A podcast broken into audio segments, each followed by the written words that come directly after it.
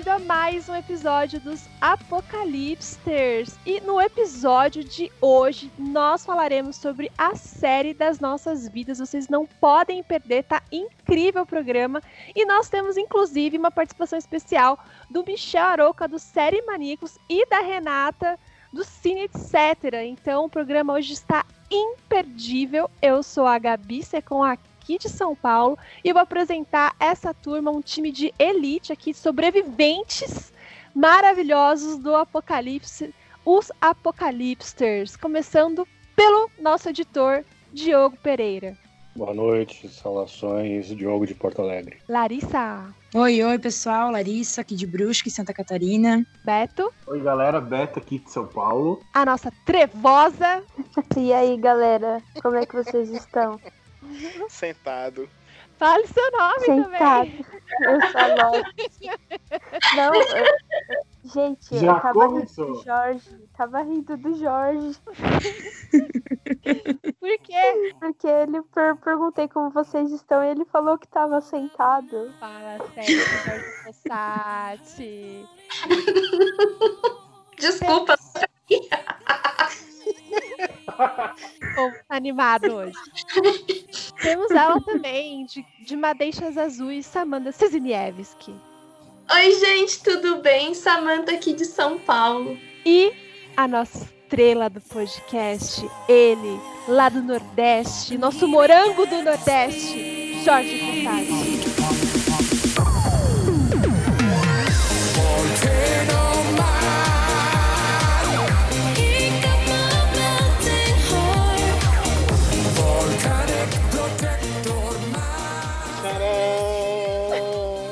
Bom dia, boa tarde, boa noite e boa madrugada para você que está ouvindo este belíssimo podcast em plena quarentena.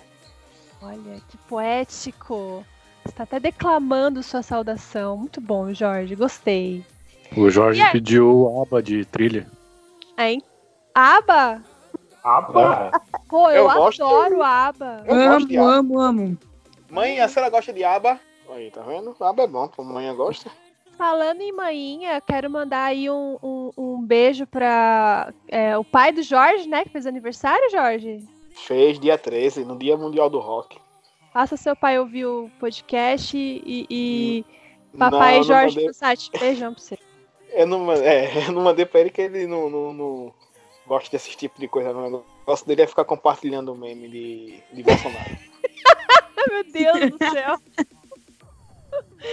Não falo nada que minha família é exatamente igual. Bom, alguém, alguém quer mandar um parabéns aí? Pra, pra um familiar? Aproveitem. Mandar pra todos os avós e todas as avós, né? Aliás, É todos os avós e todas as avós que ontem foi o dia dos avós. Eu vou mandar um beijo pra minha vovó Fossati, que eu tenho sorte de ainda ter minha avó viva, que muitas pessoas infelizmente não têm. E minha avó, por incrível que pareça, ela adora CSI. Olha aí, que da hora. Tá de parabéns, um bom gosto. Bom, então podemos ir para o nosso próximo bloco, onde nós iremos chamar o nosso correspondente, Jorge Fossati, diretamente de Hollywood, trazendo as notícias do Apocalipse News. Olá, pessoas. Eu hoje eu tenho, primeiramente, né, eu vou indicar que tem uma resenha sensacional de Samantha sobre o filme A Atração do Risco, que é, que é um filme nacional. Ah, boa. Vocês vejam lá, vocês assistam o filme, depois vocês vão lá ler resenha para ver se vocês concordam ou não concordam com Samantha. E hoje Tem saiu no um- trailer tem- lá também, né? No, no Tem, post tem essa- trailer, pra quem quiser saber qual é que é. Isso. A Netflix hoje anunciou que vai fazer um prequel da, de The Witcher, que será The Witcher Bloody Origin. Não foi divulgado data de estreia e nem elenco, e vai ser passado 1200 anos antes do universo The Witcher. Também vou destacar outra que eu achei bastante interessante, que Capitã Marvel 2 pode apresentar a Miss Marvel, que é Kamala Khan, Olha. E- pode aparecer outros super-heróis no, no filme dela, no Capitão Marvel 2, que está sendo cogitado como mini Vingadores e tá para ser adaptada também nessa trama a Invasão Secreta. Que demais, cara. Agora, essa The Witcher da Netflix, eu tenho medo porque depois dessa Cursed, nossa, meu. Misericreima. Nem o Frank Eu Miller gosto- conseguiu Eu salvar pra- essa série. mano. Eu acho que esse, esse prequel aí, eu acho que é só um caça-níquel pra, pra, tirar, pra, pra sugar um pouquinho da grana. porque eu acho Ela ganha não- grana pra investir na, na principal. Com Não, não tem nem motivo pra existir, cara. Eu acho que é só pra, pra sugar um pouquinho mais, extrair umas moedas, premer e sair até a última moeda do negócio. E vocês, meninos, é, vocês, vocês acharam da notícia da Miss Marvel, vocês que são leitoras ferrenhas de HQs? Fiquei com o coração quente. Oh, melhor Estamos descrição. esperando. Capitão Marvel foi um filme, eu acho que épico. A gente nu- nunca tinha visto, acho que uma heroína com tanto poder assim de uma vez. E Uhum. Miss Marvel vai ser a coisa mais incrível do mundo. Só estou aguardando, ansiosa. Olha, eu estou na Ai, já expectativa, hein? quero, ai, já quero ver ela logo, quero ver o Tintin, quero ver todo mundo, gente. Todos os inumanos. Ai, estou esperançosa pra, pra esse filme, pra essa continuação, né? E pra saber quem é a atriz, né? Quem é que, que vai fazer a Kamala. Eu queria, eu, eu queria uma Capitã Marvel com cabelo, cabelo Black Power. Seria legal. Dá- acho que você pode ver no WandaVision, né? Pode ser também, pode ser. Sim. E Manda só, só um- uma coisinha rapidão. Você que usa muito celular para jogar, tem lá também uma, um artigo que nossa Gabriela Guedes fez a Mito, ou a Mita, da tecnologia e games, do celular gamer, que foi o, o ROG Phone 3. Lá tem todas as configurações dele, preço que pode ser aqui no Brasil, ou em dólar, algo do tipo, e toda a configuração dele. Para quem gosta de usar celular para jogar, você se interessar, é só ir lá no nosso portal que tá lá, o artigo. Falando em Gabriela Guedes, no podcast anterior, eu estava um pouco nervosa com o nosso convidado Lodi. Então, se você que está ouvindo esse podcast não ouviu ainda o nosso episódio anterior, a HQ da nossa, da nossa vida, por favor, é, depois, de que depois que você terminar este, retorne uma casa que tá incrível, sensacional. E eu tava um pouco nervosa e apreensiva, porque assim, né, a- até então a gente tinha é, recebido o pessoal do Toga, a Renata, que são pessoas que a gente já conhece, né, que eu já conheço.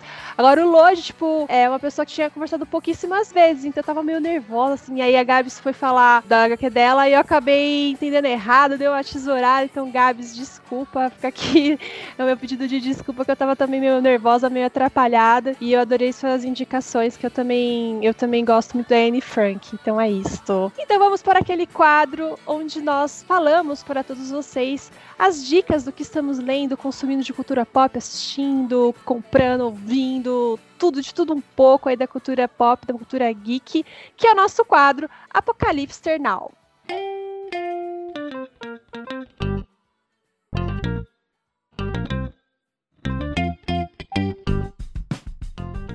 Bom, hoje eu não vou começar por mim, porque eu preciso lembrar o que, que eu andei assistindo. Boa! que eu não fiz a minha lição de casa. A minha indicação de hoje é a nova série da Netflix nacional, que se chama Boca a Boca. E a série tá incrível.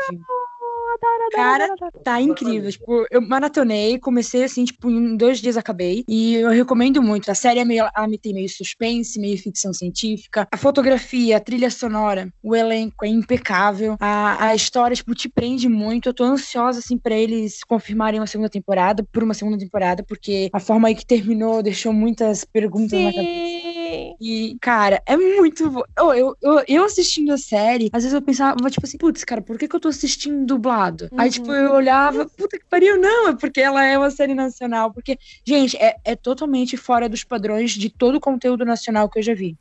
Sim, eu também acho. Até eu vi muita gente comparando, eu não vi, então eu não posso dizer, mas muita gente comparando com a série Euforia. Euphoria? sim. Eufória. Sim, Eu vi muita gente até comparando, acho que a, a- parte de fotografia e tudo mais, né? Sim, e vale sim. muito a pena. E, e- e essa série, gente, é muito inteligente. Eu assistindo ela, eu pensei assim, cara, não, não pode ter sido algo que foi gravado antes do que a gente tá vivendo, sabe? Pois Tem é. uma cena lá, tipo, que é onde a, a diretora tá passando o álcool em gel na mão, O tomate antes de comer. E aquilo começou a me dar uma agonia, porque, tipo assim, é o que a gente tá passando agora. É, Sim. cara, assiste. Assiste porque vale muito, muito, muito a pena. Pra quem não, não sabe o plot, é tipo um grupo de. A, a história se passa numa cidade do interior, aparentemente é tipo é, uma cidade de Minas, assim, né? Onde tem é, bastante fazenda de, de gado, é, é, criação de gado. Então é bem interior do interior interior, tipo, onde só tem fazenda, assim. Aí tem uma escola E nesse, nesse colégio uh, tem uma, um grupo de adolescentes, e eles vão para uma festa, e depois dessa festa, é, uma menina é, pega um, uma infecção na boca, assim, né? A boca dela fica meio preta, e ela fica meio catatônica, assim, no hospital internada, com olho branco e tudo mais, e aí ela morre, e aí começam. E aí outras pessoas que beijaram essa garota na festa começam também a ter os mesmos sintomas. Então eles é, é como se fosse uma doença que se passa pelo beijo, entendeu? Isso aí. É, é a hipótese, né? Isso, aí tem tipo o pessoal ali bem conservador da cidade, que é aquela cidade pequena de interior, e aí tem os arredores da cidade aceita, né, que é o, o mistério até agora, né, Pra quem quer saber tem que assistir a série ou esperar, quem Hum. sabe, uma nova temporada, Sim. mas é muito legal o- o- a história, toda a premissa, assim, é incrível. Ah, Eu confesso pra você, Lari, que a premissa não foi o que me chamou a atenção, pra ser sincera. Eu, assim, fiquei com zero vontade de assistir quando eu vi o trailer, quando eu vi a premissa. Mas quando eu assisti o primeiro episódio, aquele menino lá, o, o Mike, como que é o nome dele? Michel, Michael, um negócio assim. Meu Deus do céu, aquele menino me hipnotizou. Ele é muito bom ator. Sim, A, a atuação e a direção, a fotografia da série é um negócio que você fala: Meu Deus, que orgulho de ser brasileiro! é tipo Entendeu? assim, Ficou incrível. Olha pra série e tenta achar um defeito e fale miseravelmente, porque não tem, cara, não tem. Sim, Pode, tipo, de Tu também. ter a tua opinião, tipo, de olhar, ah, eu não curti isso, tá? Mas, tipo assim, não pode se colocar como um defeito de produção, porque não tem, cara. A série é perfeita, os atores perfeitos, tudo perfeito. Aí eu só fiquei muito brava que quem reclama fala: É, é uma série que quis ser lacradora. Ah, gente, pelo amor Ah, de Deus, pelo vê, vê amor, se né? cresce. vê se cresce. E essa turma que fala lacração, a turma da lacração, não sabe nem o que significa lacrar. O que Sabe. significa Na verdade, realmente fala- na gíria. Não sabe nem o que significa essa turma que fica falando isso. Eu reassisti, é, porque tá- assim, tá saindo um monte de coisa de Constantine e tal. Aí eu decidi reassistir Constantine, gente, porque assim, eu já não lembrava mais nada. Meu cérebro apagou tudo que eu assisti há mais de 10 anos, entendeu? Então eu não lembrava mais de nada, só de algumas cenas. E eu reassisti e acho que ainda está muito bom, Constantine. Fotografia excelente. É, go- gostei de tudo, assim. Gostei do Keanu Reeves. Sei que não tem nada a ver com as HQs, eu entendo tudo isso, mas também não li ainda Constantine para saber, comparar e falar mal. Então, eu gostei e é isso que eu tinha a dizer. Eu gosto, Gente. do, eu gosto daquele ator fazendo o diabo ali. Eu também. Assim, eu que li e eu que assisto as animações que tem o Constantine, eu não falo mal do, do Keanu Reeves, não. Eu acho ele incrível no papel. Eu acho que é um dos papéis da vida dele, tirando o Neil. E Constantine tem uma fotografia tão linda, gente. Eu acho que o que Uhum. eu assisto com meu pai. Está passando, a gente vai assistir também. É tipo as branquelas. Tá Uhum. passando a assistir. E tem a série também. Gabi, você já viu a série? A série ainda não assisti, só vi as participações dele em Lucifer e nas outras séries da DC. Legends A of Tomorrow. série, a série é muito legal, só que, tipo, teve acho que nove episódios no máximo a primeira temporada e cancelaram. É. Mas é muito legal, muito legal mesmo. Da hora. E você, Beto? Bom, a minha dica de hoje, inclusive, eu comecei a assistir ontem, né? Eu tava zapeando aqui pelo, pelo serviço do Now e eu descobri que eles têm, né, uma das séries. Ela não é tão conhecida quanto as outras animações da franquia, mas eu comecei a assistir Star Wars Resistência, né? Só tem duas temporadas dessa, de- dessa série animada e basicamente essa série ela se acontece é, um pouco antes da nova trilogia, né? Uhum. E ela fala mais sobre um piloto que foi recrutado pela Nova República para espiar a, pri- a Primeira Ordem. Mas a gente tem algumas participações, por exemplo, né, do, do Paul Dameron, que ainda é antes, né? Então da, da, da, da trilogia. E tem algumas coisas que você vai pegando também ali do universo Star Wars. São duas temporadas bem curtinhas. De, ao total, ela só tem 40 episódios, episódios de 20 minutos. E eu acabei descobrindo que tinha aqui no serviço de streaming. E acho que vale a recomendação, né? A gente tem outras como Clone Wars, Uhum. né? E, mas acho que por ser curtinha e tá dentro aí do, do universo, vale a recomendação. Boa, boa dica. Star Wars sempre é uma boa dica. E você, Lorena? Então, eu tenho assistido. Essa semana não tive muito tempo para assistir muitas coisas, né? Mas uma coisa que eu reassisti foi Avatar, a lenda de Yang, Uhum. que eu estava com saudade de assistir essa animação. Porque, sei lá, acho que eu assisti na infância e quando você assiste na infância, você tem uma outra visão, né? Aí depois que você vai assistindo, depois de um tempo, você vai pegando alguns detalhes que quando você é mais novo você não pega. Uhum. E qual foi a sua experiência? Ah, então, ainda tô maratonando, né? Eu tô no livro 2. E, cara, as lições que todas as pessoas passam pro Ang é super válidas, né? É, como ele tem uma visão do mundo, porque ele é vegetariano, né? Então, ele tenta passar isso pro Sokka e pra Katara. Aí, quando eles conhecem a Toph, que ela é uma personagem deficiente visual, só que ela tem toda a sensibilidade nos pés. Cara, isso é surreal, é, é muito lindo, muito lindo de Eu- assistir. Eu acho a melhor personagem, somente eu não. É, eu, ia dizer- po- eu podia dar um spoiler pra tu, mas vou ficar calado então, que é melhor. Mas eu assisti na Globo. É, que eu não sei se ela já viu esse, esse episódio que eu ia comentar sobre uma coisa, é melhor não. Eu já É, assisti tudo, eu já assisti tudo. Até a lenda Ah. de Korra, quando ela aparece também. É, que tem, tem até um episódio que ela tá. Então eu vou dizer, ela tá com, com eles, né? Ela fala, tá vindo tantas pessoas a tantos metros de distância. Como é que você sabe disso? Ela, porque eu sou elemento, eu mexo com o elemento, com o elemento da Terra, então eu tô sentindo a vibração deles. Eu, caralho, que apelação, velho. Na lenda de Korra, ela descobriu um novo elemento. Ela é dobradora de metal. E do Eu- pântano também. É tipo, ela é considerada uma das mais tops, tops, tops da vida, assim. Sim, eu acho que a minha avatar preferida é a Kiyoshi, gente. Ela Ah, é, é a do leque, né? É a do Sim. leque. Ah, ela é perfeita. Ela é super girl power e, e o Wang, de modo geral, toda a história é muito pra frente.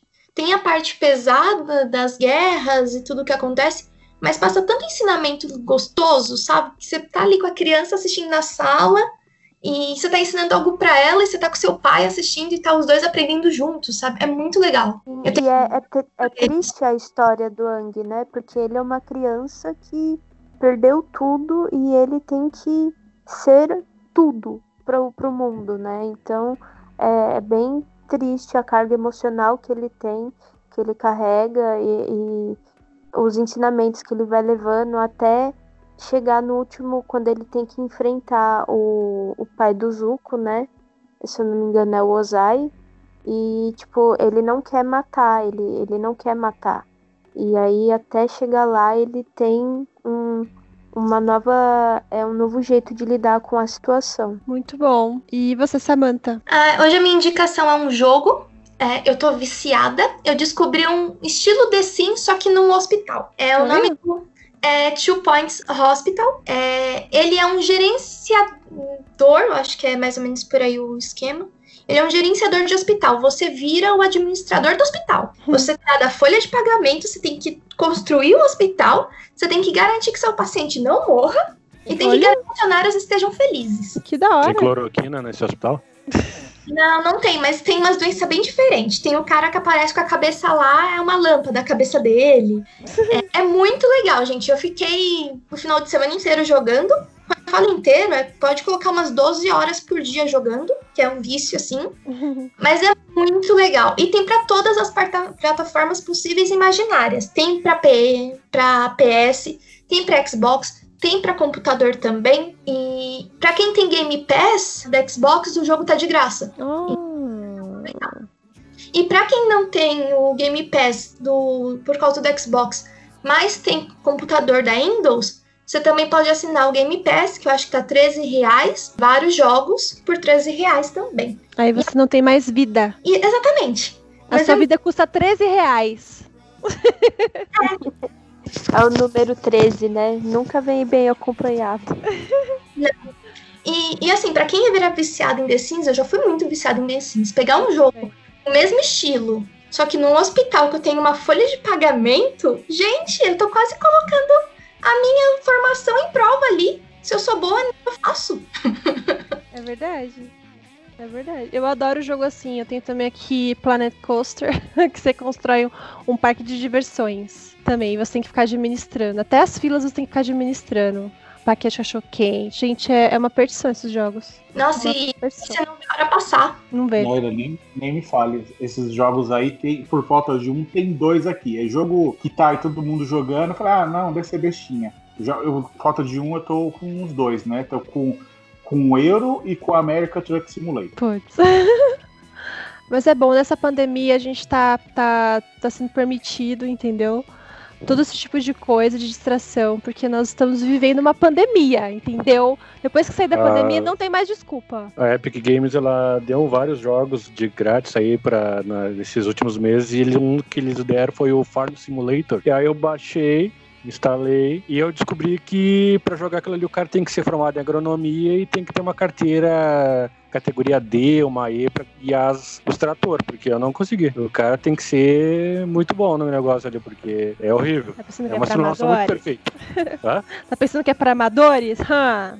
Ah, troço, é- eu tentei jogar e não. Tá. é, ele exige muito e eu, como eu não sou o cara das, eh, da matemática das exatas, eu, eh, eu tenho pavor com o número. Aí eu engavetei ele ali. Um dia, quando eu estiver en- entusiasmado, eu jogo. Sua dica, Diogo. Como eu tô seguindo a minha, a minha vibe paz e amor, menos tiro e porra de bomba, eu tô assistindo The, The Ranch, ou Rancho, que é uma sitcom ali da Netflix, original da Netflix Sim. com o Ashton Kutcher e o Sam Elliott. É uma série engraçadinha, é, tem, é bem engraçado, tem umas, umas coisas ali que eu, que eu já vivi, de relação de pai e filho, assim, que eu já, já passei por umas broncas ali, semelhante. É bem legal. É, mas é engraçado, é, vale a pena, é, é, dá pra dar uma risada, eu dou risada das coisas bizarras que eu achava que é só comigo que acontecia, né? E aí você descobriu que, é co- que, que acontece mesmo. Que sua vida está sendo É, roteirizada. Alguém está vigiando exatamente. você, igual no The Sims, escrevendo um roteiro em Hollywood. Entendeu, Diogo? Essa Não, que é a verdade. Que, não, pior que no,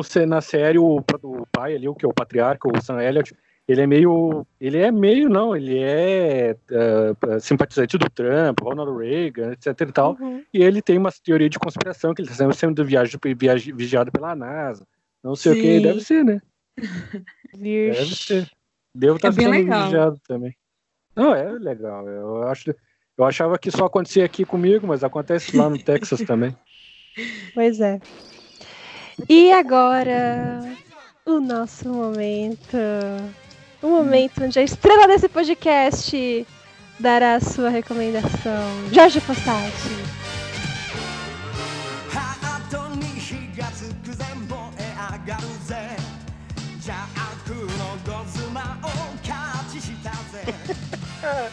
Tcharam! Bota a aí, Diogo.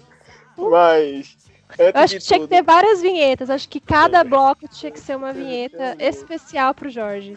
E eu acho que em uma delas poderia ser alguma coisa. É tipo. é, daquela banda lá que. daquela banda preferida do Jorge, Diogo. Village People? Não! Da- daquela daquela Pink banda Floyd? lá. Isso, exatamente. Foi não, pô, deixa Eu acho que. Pink que Floyd está e Legião Urbana. boa. Está determinado. Eu já sei. Gabi, eu já sei. A É. vinheta do Jorge é, é a música de Friends. Boa. Eu Adorei. Cara, perfeito. Então estamos aqui já combinados. Vamos lá, Jorge, qual que é a sua dica?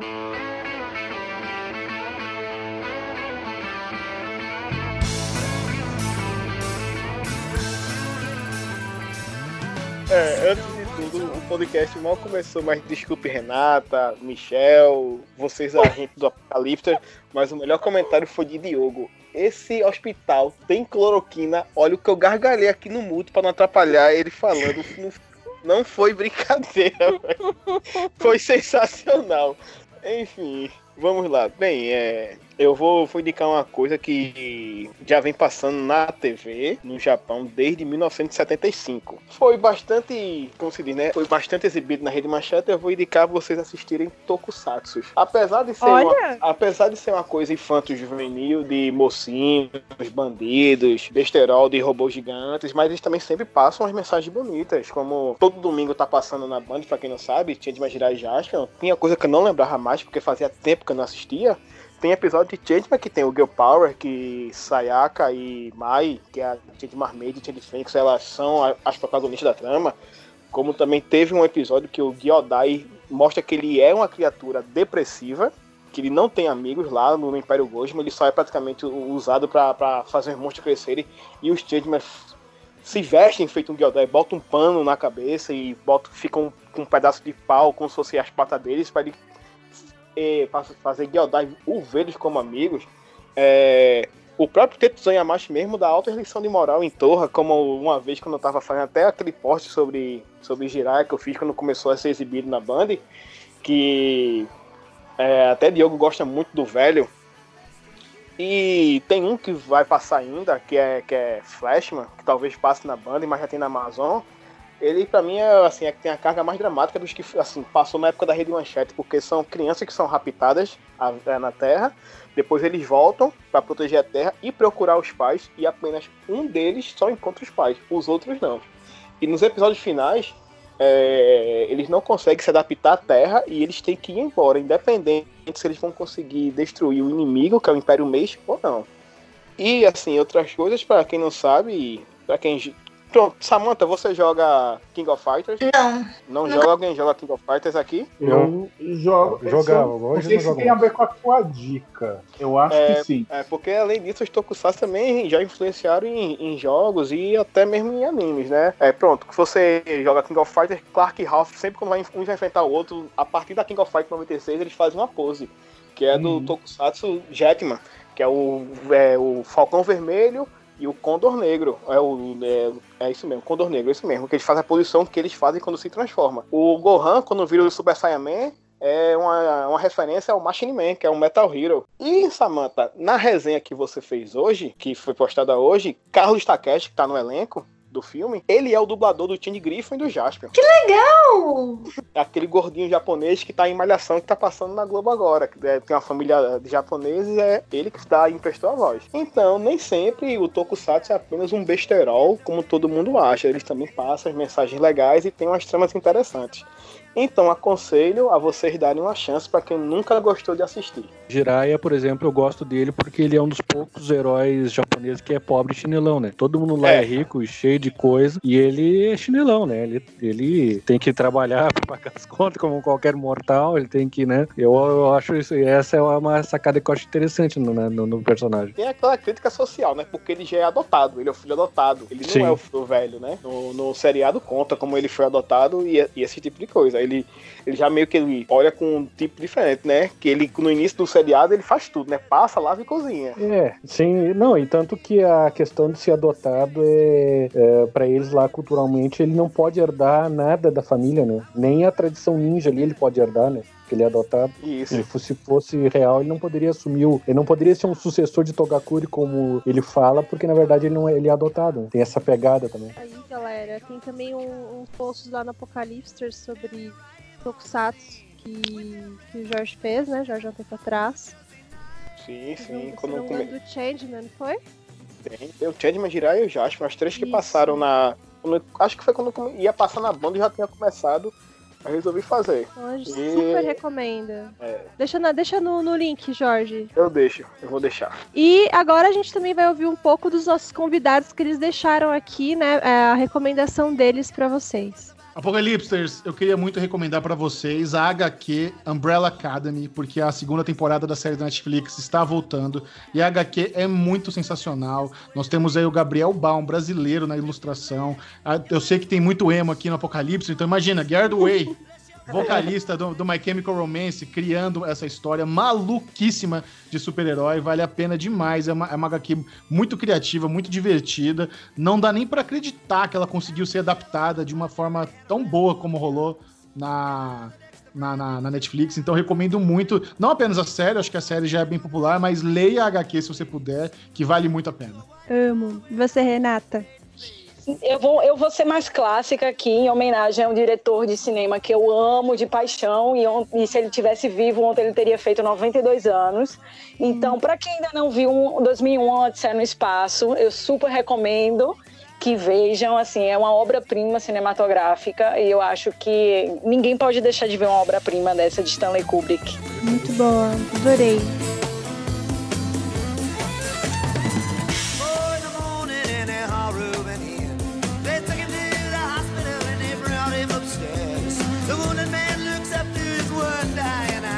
Então hoje nós temos aqui como convidados o Michel Arouca, do Série Maníacos. Bem-vindo, Michel. Muito obrigado, Gabi. É um prazer estar aqui com vocês, ainda mais para falar de séries que eu amo tanto. Tô muito feliz. Sim, nós também estamos muito felizes e honrados aqui pela tua presença.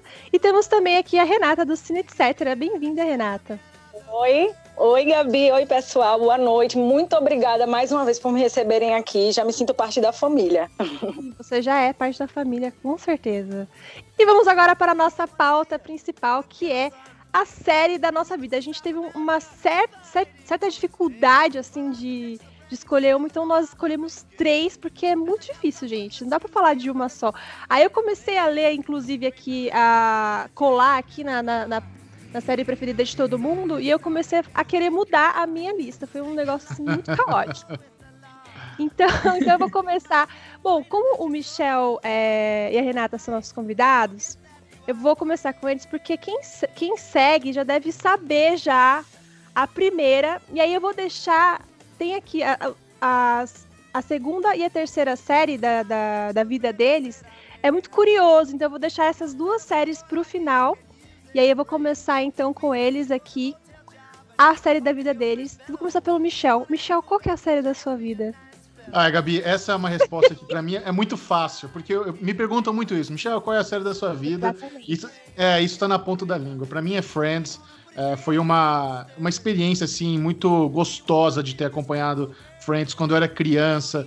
É, eu tive a oportunidade de, de, de conhecer Friends quando eu morava no interior de São Paulo. Então, numa época em onde a TV a cabo ainda não era um absurdo de caro lá no interior, já tinha TV a cabo na minha casa e passava na Sony, não passava nem na Warner Channel no começo, quando Friends chegou na TV a cabo brasileira. E, e foi a primeira série também que eu comecei a assistir em- simultaneamente com os Estados Unidos. A temporada final de Friends, eu não, não, não ia conseguir esperar chegar na TV a cabo. Então, foi quando eu comecei a, a- a- a tal do. Não sei se vocês costumam falar aqui do torrent, do torresmo, sabe? Então, comecei A gente fala também. dar uma É procuradinha nisso. Torresmo. É o grande torresmo. E, e para mim, assim, foi, foi uma, uma produção também que me ajudou muito no desenvolvimento do meu inglês. Porque Friends tem um vocabulário muito simples, muito cotidiano. Então, quando eu fui morar fora, é, era meio que fazia parte ali do dever de casa. A professora falava, né? Eu fiz o English as Second Language junto numa, numa faculdade pública. Era, era um curso de graça para estrangeiro, então eu tava numa sala lá com italiano, mexicano, chinês, eu era o único brasileiro. E a professora pedia pra gente assistir algo é, sem legenda da, da nossa língua é, de origem, só em inglês, pra forçar, assim, abrir o ouvido, ela falava, né? Então é muito bom quando você começa a pegar o padrão é, da linguagem da série. Eles falam, eles repetem muitas gírias, muitas expressões, e fica uma coisa confortável. Então eu acho que esse é o principal sentimento que eu tenho com Friends, é, é de conforto conectado com uma paixão enorme. Foi uma produção assim realmente fez parte é, da minha adolescência e juventude. É, você confesso pra você que também está aqui no- na minha lista como minha série preferida também, Friends, porque é, é a minha série de conforto, assim. Eu gosto de tipo chegar em casa e sei lá pôr um episódio lá e, e eu dou umas risadas, mas, mas não está na minha lista, mas eu também assisto muito Chaves, então acho que fica entre Friends e fica entre Chaves. E aí, galera, alguém mais também curte muito Friends? Ou não, né? Vamos, vamos, vamos, vamos ver se alguém irá se manifestar. Eu nu- nunca assisti o Friends até esse ano. Eu, na verdade, eu nunca fui muito fã de sitcom. Como eu tô numa fase menos tiro, porrada e bomba, esse ano eu comecei a assistir várias sitcoms e Friends foi uma delas. Mas isso já, não imagina, é 20 anos depois que levar, que 20, 25 anos depois que lançaram a série. Ah, normal, né? Tipo, eu fui assistir Friends também quando acabou. Tipo, acabou a última temporada, eu comecei a assistir, eu não tinha TV a cabo, eu não era riquinho igual o Michel. Brincadeira, Michel. É, era barato, eu morava em Pinheiro, Nogueira, menino. Muito barato. Aí eu tinha. Mas, mas na época eu lembro que eu alugava na locadora. E aí eu acabei ganhando de presente também os box. O box. Aí foi topíssimo. Mas isso que o Beto falou é interessante, né? Porque realmente tem uma. Não apenas novas pessoas descobrindo Friends, mas por causa do streaming, tem uma nova geração inteira descobrindo o que é Friends. Eu acabei de ler um artigo no Deadline dizendo que nos Estados Unidos, Friends está na HBO Max, né? Não tá na Netflix. E a série mais assistida da HBO Max é Friends. Você ter uma Caramba. ideia de como a, a relevância, mesmo anos depois de ter concluído, como, pra você ter uma ideia, em 2018, né, já tem alguns anos, Friends trouxe um bilhão de dólares pra Warner, pro estúdio Warner, Uou. de, de lucro, assim, de licenciamento, de produtos. Então, é, é um- é uma coisa que não tá querendo envelhecer, não. A galera tá assistindo. Obviamente, a gente começa a ler algumas, algumas problematizações da linguagem dos anos 90, que realmente, se você parar para analisar, tinha coisa ali que não era legal, mas que na época as pessoas ainda não, não acordaram para algumas coisas ah, idiotas que, que personagens faziam e falavam. Mas é- isso, essa evolução da TV é normal. A gente sempre vai olhar para trás e falar, putz, que bom que a gente melhorou daquilo que, que a gente Sim, viu no sim. passado. Isso- Isso é comum. Então eu acho muito legal como Friends realmente continua tendo muita importância na história da TV. Agora eu quero saber qual que é o seu personagem favorito de Friends. Ah, Chandler, né? Eu super me identifico com o Chandler, o cara sarcástico, de bom humor, fazendo piadinha de tiozão. Sou eu, total Chandler. A Lori, eu sei que é Ross, né, Lori? Ai, eu odeio o Ross, gente. Alguém gosta do Ross? Ah, eu gosto do Ross. Ah, eu gosto, eu Ah, gosto do eu Ross. gosto. Assim, é, te- teve, um, teve umas temporadas que eu acho que o David Schimmer ficou tão à vontade no personagem que tem umas coisas muito engraçadas, né? Eu lembro aquele episódio que ele tava com a Charlie é, fazendo jantar mexicano, aí ele queima a mão, é farritas, fica bêbado, sabe? Tem- é, o, o episódio do Nag, tem umas coisas muito memoráveis assim do Ross. O da, da cueca de. Da, da calça de couro A também. calça de couro, que ele faz a O, o pasta do lá. dente. O do dente. Dentes, Tudo é. Mais sério. brilhador. É. É. Aí, Jorge, tá vendo? Você tem que assistir também, Jorge. Porque assim, a gente Agora- tem hater aqui. A pergunta que não quer calar. A Rachel e o Ross deram tempo ou não deram? Você sabe que o. essa- na semana passada, o David- o David Schimmer esteve né, num, num talk show, acho que foi no Kimmel. Eles estavam fazendo cada um na sua casa, né? O talk show cada um na sua casa, e ele perguntou isso. O David Schimmer não hesitou, falou: é claro que eles estavam dando tempo. Pra ele, isso é bem claro. Ele super defende o Ross. Entrou no personagem, né? Ah, Cadê o Jorge que tá quietinho? Tá? Mutou de novo o microfone, Jorge? Não, tá no mudo, mas pô, Jorge tá com medo do, do esposo Agora dele. ele tá com vergonha. Tá intimidado? eu Ele tá com vergonha. Não, eu tava esperando todo mundo É. falar. Essa risada aí, ah, não conheço, não. Não, todo mundo falar, mas eu não consigo gostar de Friends. Olha, Trouxe pra mim um gordãozinho do Friends quando foi pra Comic Con, então não odeia tanto assim. Não, É porque você gosta, é diferente. A mesma Mas- coisa, eu, posso, eu tenho amigos que Eu- gostam de pagode, eu já disse de pagode pra eles, mas eu não gosto de pagode, foi que nem Friends. E olha que eu, assi- eu assisti mesmo, tem gente que acha que não assisti, na época que aqui em Recife era, pa- era na DirecTV, a TV a cabo que passava, e meu primo tinha, eu assistia lá, quando ia pra casa dele, às vezes passava um dia assim de Friends, eu ficava lá assistindo, ele se acabando de rir, eu olhava pra cadeira e o que é que tá olhando que é pra mim? Eu faço, bicho, moral, pô, eu não consigo rir com isso não, Gustavo. Aí passa na Rede TV, eu fiz, não, eu vou dar outra chance. Aí fui pra Rede TV, fiquei assistindo, acho que era dia de domingo que passava. Eu, é, não adianta não. E é Ó, porque tem certo que tipo de comédias Não, que não. não. não, tem certo tipo de comédia que eu não consigo achar engraçado Não. realmente. E Friends. Ó, Mas vou o- te o- interromper que você assistiu dublado, entendeu? Começa por aí. Você assistiu o episódio aleatório dublado na Rede TV com comercial. Mas não adianta. Não adianta. Depois eu cheguei a assistir na Netflix legendado, no carnaval, na casa de Luiz, que é outro amigo da gente do Cine, etc. E eu fiz, é, Então, realmente. ô, ô, Não gente, dá, velho. Pra quem, pra quem conhece o Jorge e sabe que ele assistiu três vezes Esquadrão Suicida, ele tá assistindo Quatro. três vezes cinema. Friends, três vezes Friends. Tá, tá meio estranha essa conversa aí, hein, Jorge? É, Sem falar não deixaremos você esquecer. assim, hein? Se caso o Jorge não gostar de Friends, é um bom sinal pra série. Olha! Olha!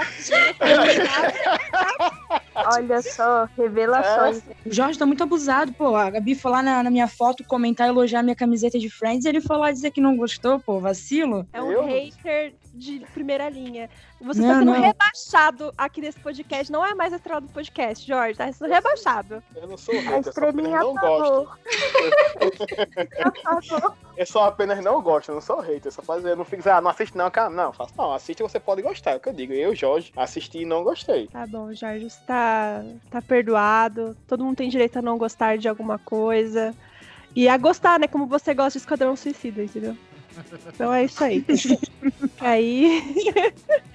Mas agora vamos pra série da Renata, que é uma série muito clássica. Opa! Lá, não, con- continue. O Michel Desculpa. também acho que, que gosta bastante dessa série, fez bastante conteúdo no canal dele. Eu, eu amo. As meninas também têm certeza que amam, que é The Handmaid's Tales. Nossa, sem palavras, Man's Tale, né? Assim, é, apesar de ser uma série relativamente nova, né? Relativamente não, nova. É, porque é, Michel puxou aí Friends, que é uma série que vem ao longo da vida da gente, não é aquela série conforto, ao contrário, definitivamente. Mas é, é uma série que marcou muito para mim, sabe? Pelo tema. É, eu comecei a assistir a série primeiro, antes do livro, mas depois assisti o livro também, assim, só me deu mais vontade ainda de, de continuar a série. Aí agora lançaram o segundo livro também, tô, tô comecei a ler ainda e tô ansiosa assim para ver porque é, o, o, o, tanto a produção em si né, com, com o tema, a, a interpretação da Elizabeth Moss também no papel principal. Assim, eu acho tudo sensacional nessa série. Ah, eu adoro também. Eu sou muito fã. Deu uma caidinha aí na última temporada, da minha opinião, né? Polêmica! Pois é, muita gente reclamou da última temporada, mas olha, sinceramente, achei um pouco o ritmo um pouco mais lento, realmente, do que a, a anterior, mas eu não desgostei, não. Eu continuei ali firme e forte, fiel. eu também. E você, Michel? Não, tem, tem uma coisa muito legal sobre Handmaid's Tale, que eu tava falando sobre Friends, né, como até hoje continua relevante, e é ainda mais assustador você parar para pensar que um livro escrito pela Margaret Atwood em 1985 teria tanta relevância nos dias de hoje. É, é assim, é, chega a ser assustador o que a série traz, o que como o assunto ainda é super é, moderno, se a gente parar para pensar, né? E a série em si, é, a Elizabeth Moss é uma rainha. O, o, que ela faz nessa série é absurdo.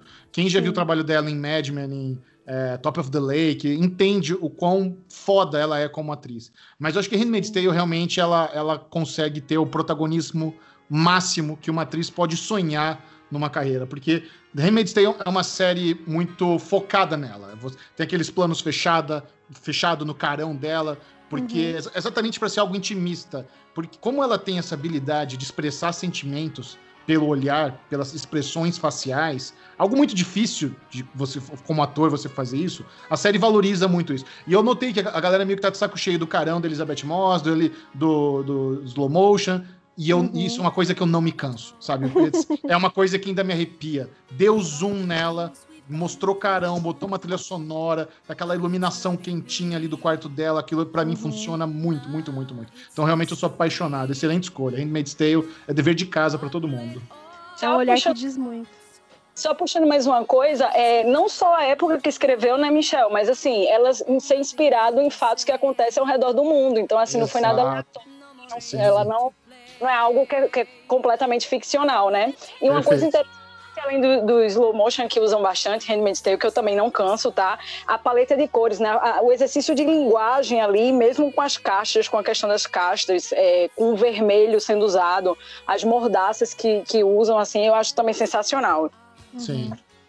Muito forte, né? Todo mundo. Eu, assim, o primeiro, o primeiro episódio já dá aquele soco no estômago, né? Você fica impactado, assim e não para mais de assistir. Né? Justamente por isso, quer dizer assim, me trouxe uma série confortável, eu trouxe uma desconfortável. É, é, é verdade. É porque não é uma série fácil de se assistir, né? É uma série que se você não tiver um estômago ali, ou tipo, até mesmo um preparo, porque é muito é muito tenso o, a, as cargas dramáticas que, que acontecem no decorrer de todos os episódios. E, e, essa série, como o Michel falou, que o livro é de 1985, é um livro atemporal, né? Que, tipo, há, há, décadas atrás já se falava sobre isso, né? Num livro de ficção e que hoje em dia não é mais. É, deixa de ser ficção, né? Já é realidade já faz muito, muito tempo. Então, quando a gente vê isso, é, choca, eu entendo o que a galera falou das últimas temporadas, o que tá cansada da Elizabeth Moss. Eu não acho, eu acho que ela é um dos pontos positivos ainda da série. O que eu acho é que eles arrastarem muito, é, tipo, para revelar o, o, que o Nick é, ou tipo, o, o que acontece nos outros países. Eu acho que isso tá deixando a série meio cansada de, de se assistir, sabe? Sim, sim. A primeira temporada é uma temporada muito forte. Eu acho que desde o primeiro episódio todo mundo fica muito impactado com, com aquele mundo, com aquela distopia, que não é difícil de acontecer. Se a gente for pegar um negocinho aqui, um negocinho ali, a gente sabe que acontece. Acho que essa é a, é a parte que mais impacta todo mundo, é saber que isso pode ser real em qualquer lugar do mundo. Acho que essa é, é o que mais me impactou na série, de todas as formas. Mas as duas últimas temporadas tá meio cansativo mesmo. Acho que foi o que a Lori falou. Arrastou mesmo, Dava pra ter diminuído um pouquinho, mas não tira a relevância de de maneira nenhuma. É, Agora, aproveitando que a Samantha deu o parecer dela, eu vou pra série preferida da Samantha, que, meu Deus do céu, me deu assim um quentinho no coração. Porque é Castelo Ratimbun, gente. O que, o que dizer dessa série? Por que, que é Ah, importante bom. você, Samantha? Ah, gente, eu acho que foi a primeira série que eu acompanhava. Então, assim, você tinha que chegar em casa no horário pra assistir Castelo. É. A cultura sempre foi muito relevante na minha vida. Tudo que passava na cultura a gente assistia a todo momento, mas Castelo sempre me deixou com o coração bem quentinho. A história de não ser uma família tradicional, é a história de você ter animais conversando, você tem livros. Acho que foi a primeira que eu realmente acompanhei, que assim que eu lembro que eu tinha que assistir. Fala, Lori. Tinha o porteiro também, né? Que você tinha que falar a senha da casa, da porta Sim. também. Tinha a Ilha Ratibum também. Nossa, tinha um monte de coisa, gente. Eu adorava.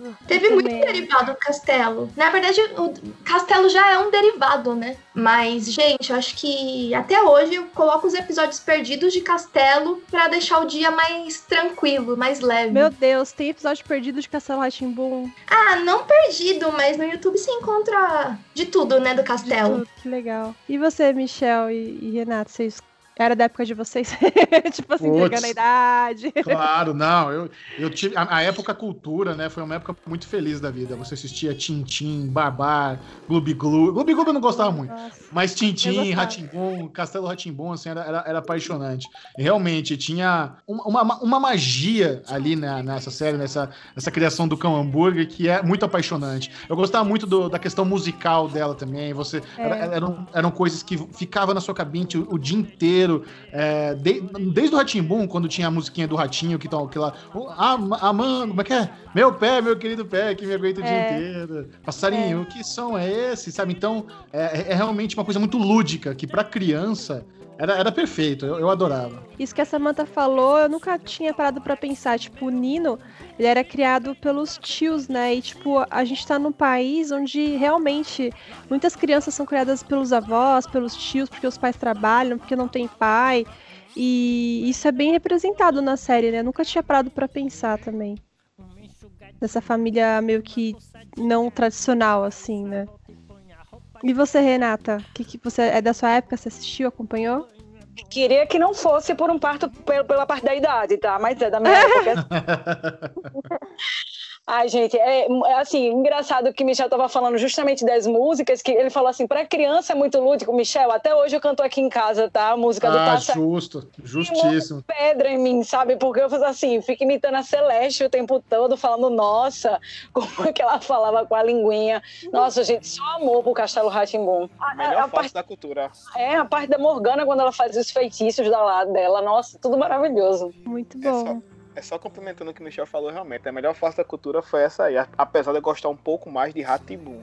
Mas ainda tinha aquele que passava na hora assim, que era Mundo de Ratibum, Mundo de Bigman, Castelo Ratibum e depois vinha Cocoricó. Era sensacional, era direito. Todo Muito dia bom. tá, assisti tá assistindo isso, não adiantava não. Que saudade, né, meu? Poxa vida, que nostálgica aqui. E Lari, vamos para a série preferida de Lari, que é uma série é, também muito conhecida, muito famosa, que eu preciso criar coragem de maratonar as 500 temporadas, que é Grey's Anatomy. Por que que Grey's Anatomy é a Nossa. série da sua vida? Cara, Grey's Anatomy foi a primeira série que eu realmente comecei a acompanhar, sabe?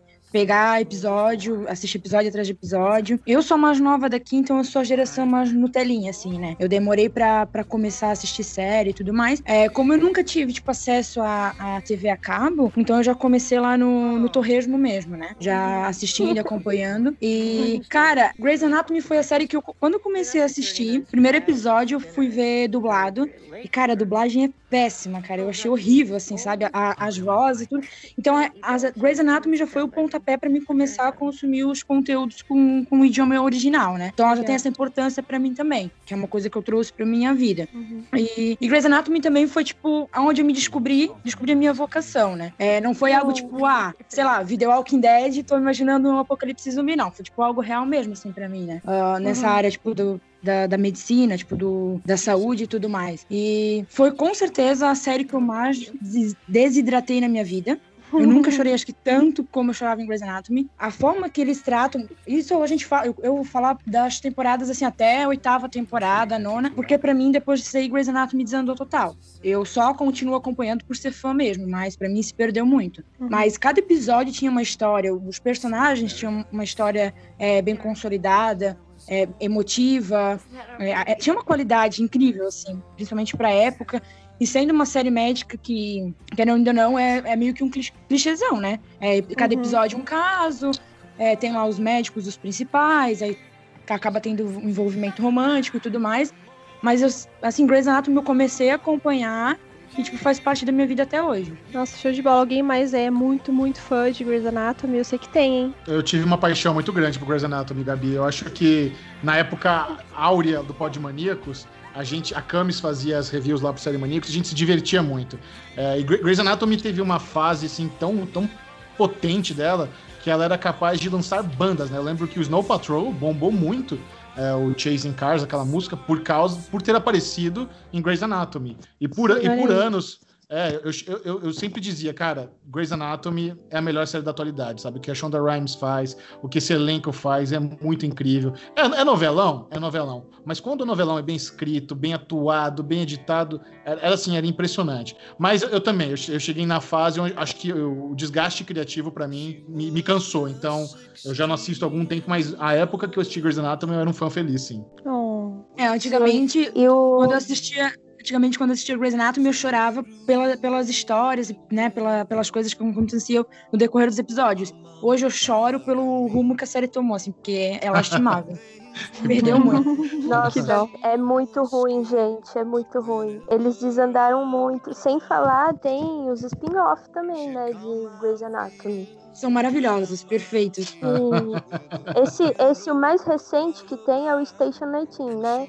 Esse tá melhor que Grey's Anatomy. Sem Tá. dúvida nenhuma. Tá bem melhor que Grey's Anatomy. E, cara, ver uma série como essa que tem, sei lá, vai pra 17 temporada é muita coisa.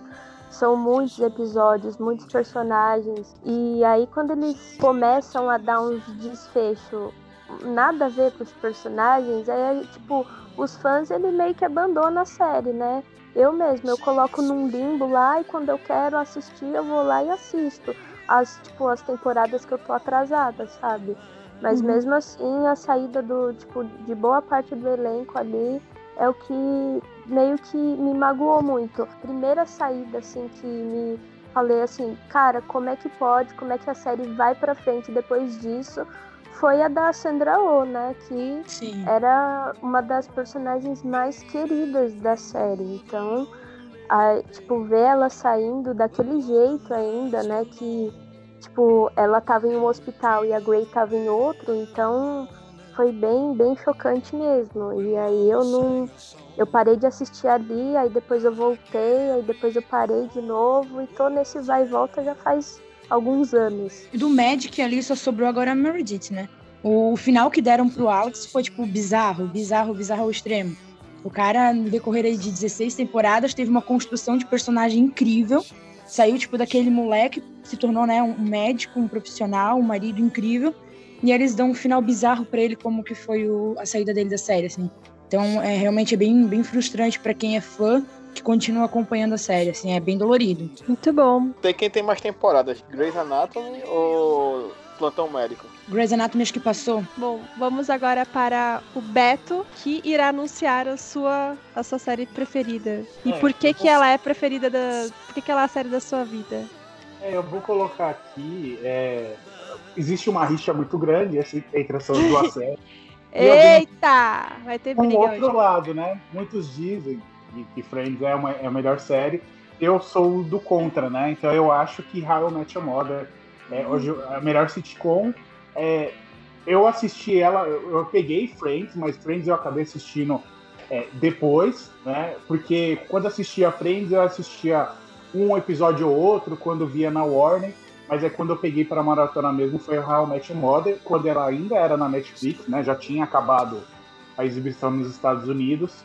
E muita gente fala que é uma cópia de Friends. É, de fato, tem coisas que são parecidas entre as duas, mas são em tempos diferentes, né? Se passa 10 anos depois. E o enredo de How Match Mother é em cima do Ted Mosby, né? Que lá em 2030 ele conta a história para seus filhos de como conheceu a mãe deles, né? Então, ao longo de nove temporadas é contada essa história que tem, né? O um grupo de amigos entre o Barney Stinson, né? A Lily, é, e aí essa série ela fala de tudo, né? Fala de problemas da vida, fala de relacionamentos, bem regada como uma boa sitcom ela, ela tem que ter, né? É, é uma série que, até como o Michel mencionou quando falou de Friends, ela, no caso do Real Match Mother, ela não envelheceu também, e isso também faz perceber como as coisas eram e como era errado e como a gente hoje vê, mas não é por isso que você vai deixar de, de não assistir a série. Eu recomendo. É, eu falo de modo geral, ela é muito boa. Eu já tô vendo ela pela. que ela entrou agora na Amazon, né? Há pouco tempo. Eu tô vendo ela pela terceira vez. Uhum. E é uma série assim que você vai rir de, de coisas bestas, é para você pegar para ver, é, para desestressar, enfim. E a única coisa assim que ela pecou e é, foi, o final, foi o final, quando eu falo a última temporada, né? Porque meio que é, estendeu e poderia ter feito de uma outra forma. Mas quando eu falo de, de forma geral, é uma série que sempre que dá, eu tô ali assistindo. Né? Ela tem suas particularidades, tem atores que já participaram de, de outros grandes conteúdos, como séries e filmes. Mas é a, a que quando você sempre gera discussão. Você prefere Friends ou How I Met Your Mother? Eu gosto muito de Friends mas aí quando você me coloca nas duas, eu sei que vão me matar. Eu ainda prefiro pedir um pouquinho mais pra Real Match Mother. Legal. E Michel, você que é especialista em séries, o que você tem a dizer deste, dessa rivalidade? Ah, eu super me divirto. Eu acho legal pra caramba o debate. Mas acho que, ah, se a gente parar pra analisar, as principais diferenças entre Friends e How I Met Your Mother é o seguinte: Friends é aquele clássico que todo mundo sempre fala, que é aquela comédia pra, que não precisa de compromisso. Você assiste qualquer episódio, de qualquer temporada, você sentou ali na frente da TV, tá passando, você assiste, você curte e, e aí é isso. É, é uma série que não exige compromisso. How I Met Your Mother é o contrário. How I Met Your Mother, ela precisa que você assista na ordem cronológica, precisa que você tenha compromisso, porque não apenas ela demanda isso da forma como ela foi estruturada, mas como ela te recompensa. É, How I Met Your Mother tem algumas piadas que duram por temporadas. Se você pegar o Slap Bat, por exemplo, é um, é um negócio que dura por anos e é muito bom, é muito sensacional. Então, eles pegaram é, esse lance da, de, de brincar com a linha temporal dos personagens de uma forma muito criativa. E, e, e se você parar para rever How I Met Your Mother, é ainda mais legal, porque How I Met Your Mother, essa sim é uma série perfeita para você maratonar. É uma série para streaming. Friends é uma série para TV a cabo, para você ver, assim, ah, apareceu, assisti. Então essas são as grandes diferenças, mas ambas têm ótimos personagens, têm um bom humor muito, muito afiado. Eu lembro na época que How I Met Your Mother estava passando na, na, nos Estados Unidos, ele, ele vivia na bolha, assim, para ser cancelado, até que teve o episódio que a Britney Spears apareceu, assim, fez uma participaçãozinha especial e bombou, deu um puta pico de audiência e salvou a série, sei lá, na segunda, na terceira temporada. Então, só de pensar que teve nove é muito incrível. Então, eu, eu acho sensacional. Acho que quem, quem tem essa birrinha de deixa de ver uma porque gosta da outra, apenas tá perdendo uma puta série, que ambas são excelentes. É, não foi também How I Met Your Mother que teve aquele episódio que. Do, do, personagem preferido do Karate Kid do Bar. Do, era do. Sim. Do, foi, do Barney. E foi, Sim. E foi por isso que. E foi isso que gerou a volta do, do Karate Kid em Cobra Kai? Também não, não tem um lance assim? Eu não sei se foi isso, mas tem essa menção mesmo, quando ele, ele dá essa desmitificada de que, na verdade, Sim. o Johnny, Johnny Lawrence, que é o, que é o protagonista, que é o cara que, que foi errado na série, não o, o, o Daniel San. Sim, que é o bonzinho. Ele, inclusive, fez participação em um dos episódios de Royal Match Your Mother, inclusive. Foi, foi. Eu tava lendo em algum lugar, algum tempo atrás na internet, de que, na verdade, não é que. Uh, é que assim, eles ali começaram a, a conversar novamente, se reencontrar, assim, o pessoal, por causa dessa, dessa é, participação dele. E aí eles começaram a desenvolver a mesma ideia, de que realmente faz, fazia muito sentido isso, entendeu? Eu já Olha, tinha lido isso em algum lugar. Se Cobra Kai, se Cobra Kai existe por causa de How I Met Your Mother, eu amo ainda mais How I Met Your Mother, porque Cobra Kai é sensacional. É muito boa, é muito boa. Sim, depois eu vou ver se eu pesquiso e te mando, Michel. Tá. pra você fazer o, o programa do hype lá. Boa. A Renata quer falar também alguma coisa sobre How I Met Your Mother? Amo. Amo How I Met Your Mother, gente. Sempre entrava nas discussões também, porque eu era mais do time Tabeto, eu era mais do time do How I Met Your Mother também. Olha aí, é, ó. Pois é, eu não sei se eu falo isso, se é pra me sentir a novinha, né? Porque How I Met Your Mother é uma série mais nova. Não, mas eu amava mesmo. Inclusive, eu ia até perguntar para você, mas você meio que comentou sobre a questão da última temporada, mas eu vi que muitas pessoas não gostaram do desfecho mesmo em si, né? Do, do fato é, do. Na época, do... né, acabou acontecendo que muita gente não gostou do final, né? Eles acaba, acabaram fazendo um final alternativo, né? Por conta disso. Mas existem os dois finais, você fica com o que melhor lhe agrada. Mas assim, acho que era para acabar na sétima temporada e aí acabaram se estendendo por mais duas. E a última, se você for ver, a maior parte dela, né, se passa, não vou dar spoiler, mas se passa durante um casamento. Mas então é quase metade, um pouco mais da metade da temporada só nesse casamento. Então poderia ter aproveitado muitas outras coisas, até por conta do final que teve. E por isso que eu acho que a última temporada ficou a desejar. E eu só achei curioso o que Michel falou aí sobre a questão de Britney Spears salvando a série. Gente, se eu soubesse disso, eu ia, ia fazer um, um, um, apelo lá para ela aparecer em Hannibal. Será que salvava a série também? muito bom. Eu ia, eu ia, adorar isso também. Nossa, sensacional. Essa série é muito boa. Muito, muito. Alguém mais é muito, muito fã de How I Met Your Mother? Não. Eu, gosto, eu, eu, eu, gosto de todas dessas sitcoms aí. Eu, não, eu para mim, sitcom é pra rir. Não, não, eu não vejo diferença, tipo, ah, A, A é, é melhor que B. Pra mim, são todas do mesmo nível, por causa, porque o objetivo do é só fazer rir mesmo. Não é nada pensado, não é nada profundo, não é, não é pra mudar a vida de ninguém, é só pra rir mesmo. Então. Mas sabe, Diogo, que How Met Your Mother tem alguns episódios que, meu, mudaram muito a minha percepção sobre algumas questões de relacionamento, sobre também envelhecer. Tipo, teve um, um episódio. É, agora eu não lembro que a gente faz muitos anos que eu assisti, mas que o, o Ted ele, ele faz uma analogia com bagagem. Ele fala assim: todo mundo tem uma bagagem, sabe? Acho que era quando ele tava é, terminando com a com a Robbie, alguma coisa assim.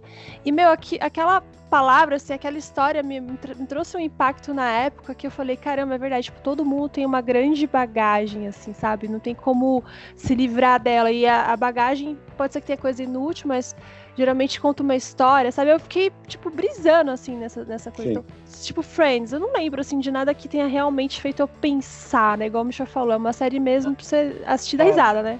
Dá risada, mas até só pra até fechar, eu acho que ela mostra muito a vida como ela é, porque você acaba criando uma identificação com a série com seus personagens. Sim. Porque assim, a gente tem dias bons, tem dias ruins, tem conquista, tem derrota, tem sonho, tem perda, e, e é o que acontece hoje na vida, né? É, acho que é um, traz um pouco de naturalidade e passando algumas situações do cotidiano. Então, às vezes, você acaba se identificando com mais personagem e outro. E aí a gente pode colocar diversas é, cenas dessa série e a gente compara com as coisas que acontecem com a gente mesmo. Sim. E o Diogo deu a opinião dele, né, sobre séries de sitcom, mas ele é uma pessoa muito densa, como vocês puderam, puderam perceber, que a lista dele tá bem legal e a série favorita dele, né, da vida dele é American's Greatest, Greater, Greatest Hero. Então conte pra gente, Diogo, por que, que é a série da sua vida? Uh, a série é uma é uma sátira de, do Superman, é lá dos anos 80, lá, acho que eu, eu devo ter devo ser o único que, assistiu aqui do grupo. É, uma série que na época não existia TV a cabo, né? Não tinha TV de nada, assim, era, era o que tinha na TV pra assistir e a, gente, e a família toda praticamente se reunia pra assistir. É, e eu gostava muito da ideia, porque ele é um. O, o protagonista ele recebe, ele é um professor todo fudido, tá, tá com a vida toda ralada, e aí ele recebe milagrosamente uma, uma roupa especial de uns alienígenas lá que, que concede poderes a ele tão bons quanto os do Superman e até mais, porém tem um manual de instruções que vem de brinde com a roupa, só que ele consegue logo no primeiro episódio, nos primeiros minutos, ele perde o tal do manual de instruções e ele uhum. passa todas as temporadas tendo que aprender na marra como é que funciona os poderes. É, é uma comédia e tal, os episódios só tem no YouTube aí, mas vale a pena. É, é bem engraçado, é, ele, ele, também é, aquela, é, um, é um professor não muito diferente dos daqui, é, uhum. saláriozinho churuca, é, tendo que brigar pela custódia do filho, e aí, aí ele se arranja lá com um picareta lá do FBI para resolver os crimes da cidade, do, do, de cada episódio, é procedural, né? mas é uhum. é bem interessante, é bem engraçadinho, é, é antigo pra caramba, né? Mas é bom. Uhum. Ah, legal, tipo, eu vejo que a, muitas séries que a gente mencionou era porque a gente passava na TV, a gente ficava assistindo, né? Tipo, a Sam que falou do Castelo Timbu, é, e do Michel falou também de Friends, né? A gente sempre fica passando TV, a gente assiste e marca uma época da nossa vida, né? E você conhece, Michel, essa série aí? Eu conheço, né? É o é, Herói Americano, que chama em português. Eu, eu não assisti, super mas. Super-herói é, americano. Super-herói americano. Faz, eu já esbarrei Isso. nela na minha, nas minhas pesquisas de história da TV, sim. Legal. É, mas é, foi uma, é da infância, né? É sim, sim. Antiga, série antiga. Antiga, antiga. Antiga.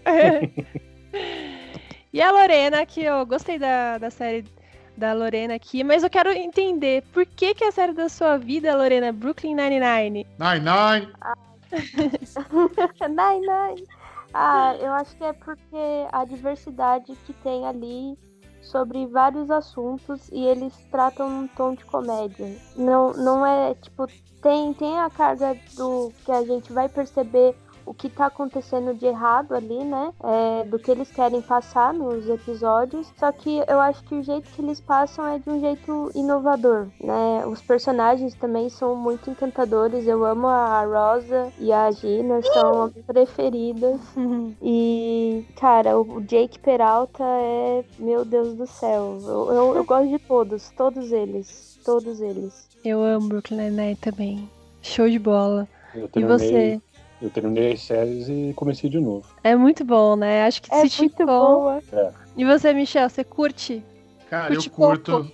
Não, eu curto. Eu acho uma série super inteligente, criativa. Foi uma das maiores cagadas da Fox ter cancelado a série na quinta temporada. Putz, Ainda bem que a NBC. Na verdade, Brooklyn Nine-Nine era pra ter sido da NBC, da NBC desde o começo, né? O Michael Schur, ele já é ali da, da, da, Ele tem um acordo com a NBC Universal, ele já tinha feito Parks, The Office, ele tá sempre ali com a, com a NBC. Então combina muito ela ter ido pra outra emissora e ter continuado. E é, é muito legal você ver como. É, eles conseguem pegar um tema que tinha tudo para ser batido, pastelão, mas acaba sendo engraçado, criativo, inteligente. É uma série muito gostosinha de você sentar e ficar assistindo, muito boa. Pô, adoro. E você, Renata? Eu nunca assisti. nunca Mentira! assisti. Mentira! Eu juro. Eu vejo o pessoal falando muito, muito bem, mas assim, geralmente quando eu invisto em série, eu assisto um bocado também, mas sitcoms geralmente não entram muito na minha lista, né? Então, raramente eu, eu, eu esbarro em alguma sitcom, assim, aí Brooklyn Nine-Nine... Não sei se Brooklyn Nine-Nine se enquadra em si como sitcom. Não, é isso, assim, mas comédia de maneira geral. Eu não... Geralmente não é, não é minha primeira procura. Não, eu acho que se enquadra sim, porque é sitcom é comédia de situação, certo? E aí, Michel, você que é especialista, é, se enquadra em sitcom? É, pode ser. É, ele, ele, é um pouco diferente da, da sitcom clássica, né? Por não ter claque, aquela risadinha de fundo e tudo mais. Uhum. Mas, mas pode ser um subgênero sim de sitcom. Boa, fala de. Tô, tô esperando chegar na Netflix as outras temporadas, mas eu, eu fico só na expectativa pelo desafio lá da, da de cada temporada. Eles, eles, se, eles ficam se desafiando para roubar um troféu, alguma quinquilharia lá do Capitão Holt. Eu fico só na expectativa para ver. Eu me identifico com ele. Eu queria, eu queria ter um chefe nisso. Mas assim, os episódios de Halloween são os melhores, gente. Não adianta. Todo mundo fica esperando o Halloween pra ver o que, que eles vão aprontar. Eu acho que o da temporada 6 foi muito bom, gente. Muito bom. E tem o Terry, né, gente? Tudo que tem o Terry, já falamos isso nas branquelas. E volta Sim. de tem o Terry, eu vou assistir. A gente tem que fazer um podcast da biografia do Terry Crews, né? Nossa, filmografia do. Terry Crews. Muito bom. Muita coisa. E agora a gente pode ir pra estrela do, do podcast. Vamos para Jorge Fossati.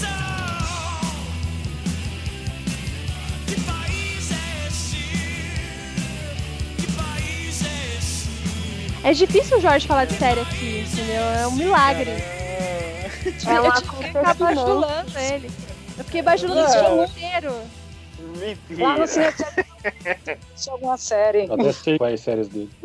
Eu, eu assisti poucas séries na vida, né? Mas uma das... ela foi bem dizer que me fez dar chances pra assistir série por causa de um amigo meu que assistia bastante. Que eu vou esperar Gabi dizer aí pra ver se foi essa mesmo. Que foi a primeira que eu coloquei na, na, na minha lista.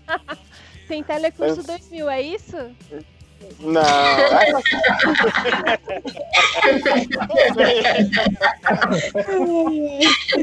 melhor, melhor que Friends. Você acredita Telecurso- nisso, Michel, que eu tenho que aguentar isso nesse podcast? Eu tô que ansioso. Telecurso 2000 é melhor que Friends. Ah, não é piada, é Telecurso 2000 a, a escolha dele. Eu pensei que era zoeira. Não, é zoeira.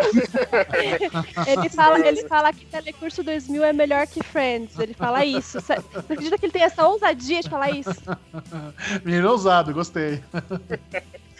Não, mas foi DLC. Foi a, a Ah, primeira ótimo. série, assim, foi a primeira série que eu assisti realmente. E eu não sabia o que era maratonar, que pra mim era assim, botar pra assistir mesmo, porque não tinha o que fazer na época, eu tava desempregado, eu tinha 20 anos. E foi um amigo meu que sempre assistia, que era Everson. Aí ele, ó, comprei o. tô com as quatro temporadas, negócio. Tu quer emprestado? Eu fiz, quero. Eu já tinha visto que eu ti- achei assim interessante, mas tinha visto um capítulo ou outro assim, não, deixa eu ver como é que é. Aí comecei a assistir, eu achei bastante interessante, que é aquele caso de família, né? De, de- parece muito novela brasileira, né? Do, do mal, né? Brigão, cheio de problemas, que é adotado pra família rica, e nisso ele vai se adaptando, consegue na- namorar com. rouba a namorada do, do cara mais bonito dali. Mais bonito não, né? O, é, o considerado mais bonito da, da, da série, que, que ninguém acredita que é a riquinha, o cara que é pobre praticamente, e depois, com o decorrer, o, um dos descobre que o pai é gay, depois o cara pega a mãe da ex-namorada, e fora que eu adoro o Seth, porque ele tem. Ele é feito ele, tem umas ironias que são bem engraçadas. Feito às vezes, dependendo da conversa, eu sou bem irônico, mas mais, mais na zoeira, né? E como ele também é nerd, eu me, me identificava muito com a série. E foi a primeira série que eu maratonei mesmo, de eu botar assim, a primeira temporada e praticamente assistir tudo em um dia. Aí quando eu vi, foi, "Ó, essa série é maravilhosa. Aí fiquei assistindo até a segunda, terceira, só não. Gostei muito do final, que eu não, não admiti quando o Ryan se casou com aquela mina cabulosa, não. Não, aquela menina muito chata. Como tu gosta de Seth e não gosta de Chandler? Isso tudo, bem- tudo bem que Seth é bem, é bem mais nerd, né? Bem mais caladão, lá uma outra personalidade. Mas, nossa, é- é- Chandler é super sarcástico, de Friends. Mas eu, não, é, mas eu não consigo. Eu prefiro realmente o humor de Seth, é bem melhor. velho. Jorge, Jorge. É o que Não for. falo mais nada, não falo mais nada. E aí, eu- agora eu vou fazer um boomerang e vou retornar aqui, que a segunda série favorita do Jorge é Dark. Aê. Conte isso. Fale Bom. mais sobre isso, Jorge. É a melhor série da Netflix original, né? Não tenho o que discordar. Foi, é, acho que foi a única série que me fez ficar ansioso pra assistir todas as. Assim, a partir da minha primeira temporada, fui, porra, a série é sensacional, gostei. Foi a primeira série assim que eu digo, não, quero ver logo essa segunda e por aí vai. Eu agradeci porque ela só foi três. Três temporadas, porque é uma coisa que eu acho que fica cansativo pra mim, é um motivo de não fazer tanta questão de ver séries é, esse prolongamento de 5, 7, 8, 10, 17 temporadas tá capô. Daqui a pouco Grey's Anatomy vai ficar de maior e já pode usar drogas e bebidas, tá entendendo? Aí não, não- eu não gosto de 3, 4, tá bom, 5 estourando. É como ela foi 3, eu achei sensacional. Foi o tipo de série que realmente me amarrou, que eu fiquei amarrado, sentado, vendo, mãe falava comigo, mãe, eu tô ocupado, peraí, tô vendo aqui série, não dava, pa- não dava pausa não. Eu gostava de assistir, de dar pausa, refletir e ficar falando sozinho as coisas que acontecia de. Porra, imagina se o filho do vizinho mais novo fosse meu pai. Como é que eu ia reagir? Era, foi, foi coisas desse tipo. Por isso que eu adoro, adoro Dark, como eu comentei no podcast da gente. Vai ser a série que todo ano eu vou ver as três temporadas. Muito bom. Eu só queria, Gabi, se você me permite, eu queria fazer a minha declaração de amor aqui por DLC, porque foi muito marcante na minha vida, como eu adorava DLC. Quando a série estreou em 2003, eu estava morando, putz, imagina, jovem Michel em 2003, morando na Virgínia, nos Estados Unidos, trabalhando, cortando árvore, cortando grama, e aí quando eu ia no shopping, né, da. Cidade... Lumberjack. tinha, tinha aquela campanha maciça da Fox nos totens do shopping. Aí tinha a foto lá da Misha Barton escrito The Girl Next Door. E eu olhava DLC. O que que DLC? O que que DLC? Vamos assistir isso aqui. E realmente é, é- é muito apaixonante. O set é muito bom, o elenco é muito bom. Mas a música de DLC é um negócio, cara. Eu lembro que eu tinha os CDs eh, da trilha sonora de DLC. Hoje em dia não existe mais CD, né? Mas eu acredito que tem essas. Tem no Spotify a trilha sonora de DLC. É muito foda. E da mesma forma que Grey's Anatomy ah, catapultou a, a carreira do Snow Patrol, DLC fez a mesma coisa com The Killers. Quando The Killers toca no Bait Shop, cara, aquilo é memorável. Muito, muito foda. Eu adorava essa série. Nossa, eu nunca, eu nunca assisti DLC, tipo, porque quando eu ia começar, eu descobri lá que a atriz saiu da série, eu fiquei com raiva, precipitadamente já desisti. É, dá uma, degri... dá uma degringolada depois. Da Misha Barton, imagino que você tá falando, né?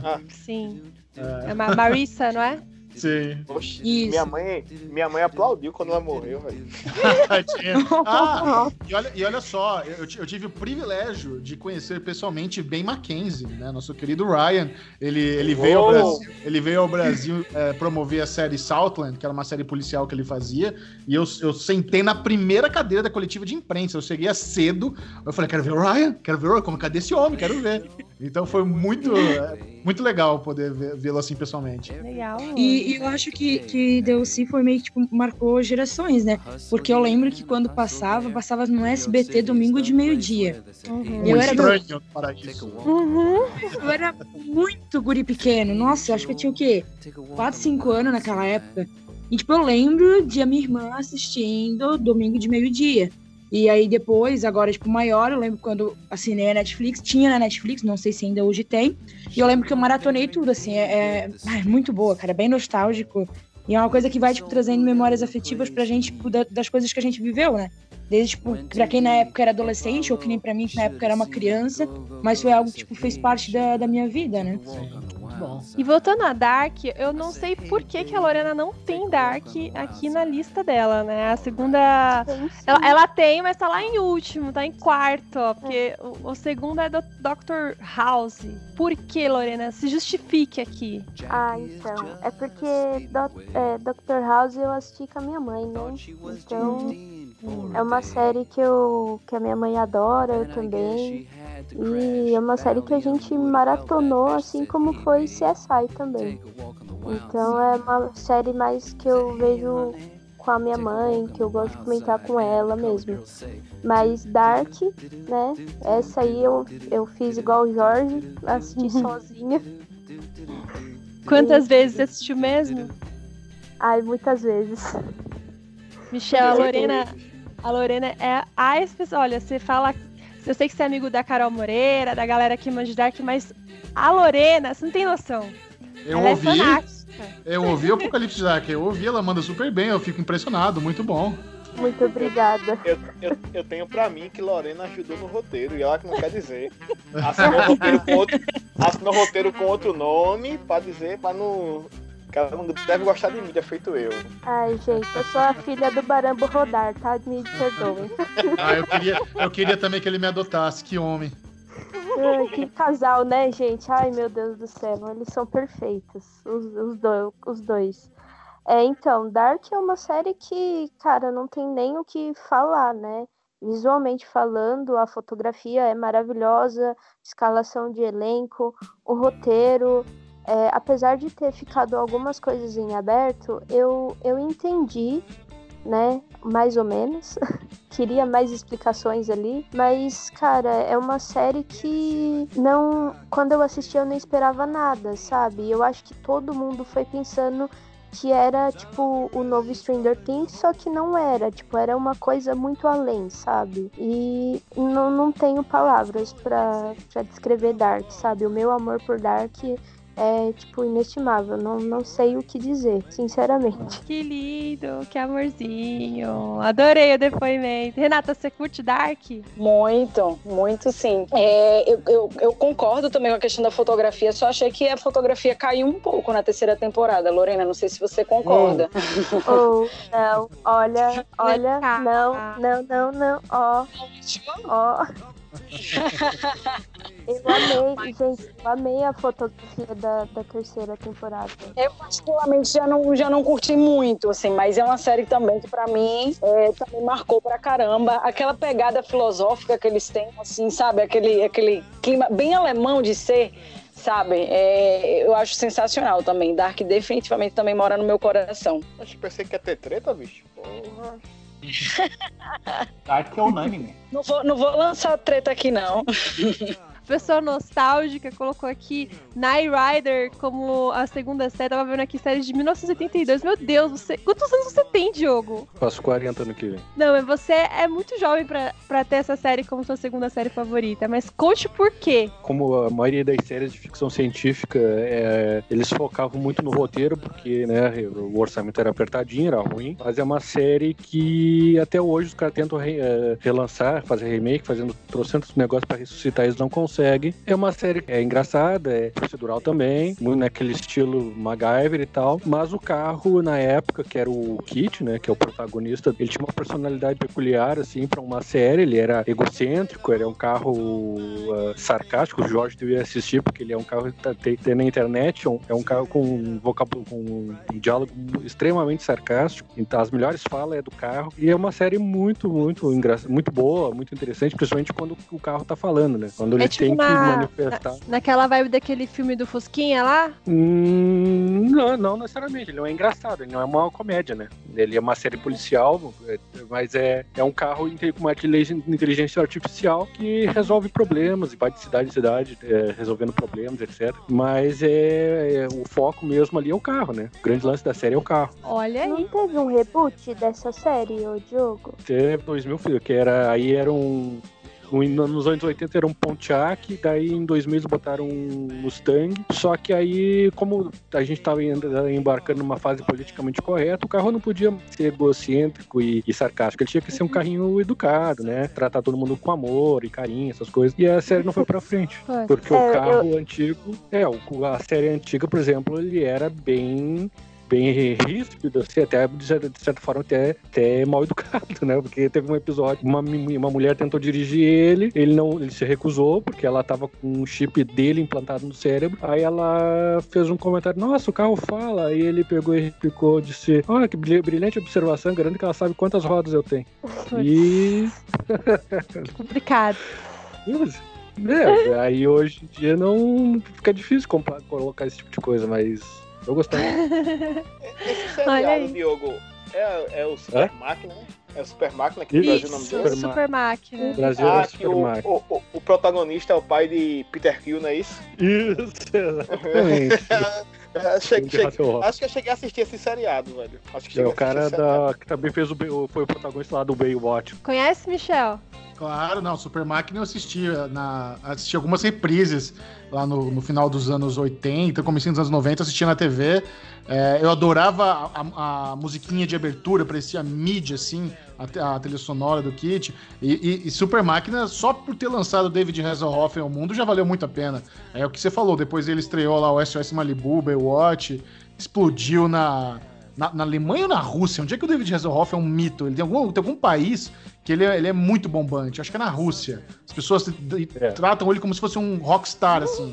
É incrível.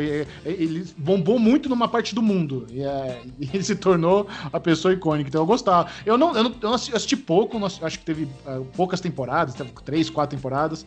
Mas eu, eu vi É. alguns episódios, sim. Pô, que da hora. Eu, eu não me lembro, não tenho muita lembrança disso. E ó que eu, meu, meus irmãos, meu avô, meu, minha família assistia bastante dessas coisas. Mas vamos para o próximo agora, que o Beto veio trazer uma das minhas séries preferidas também, que é Telecurso 2000.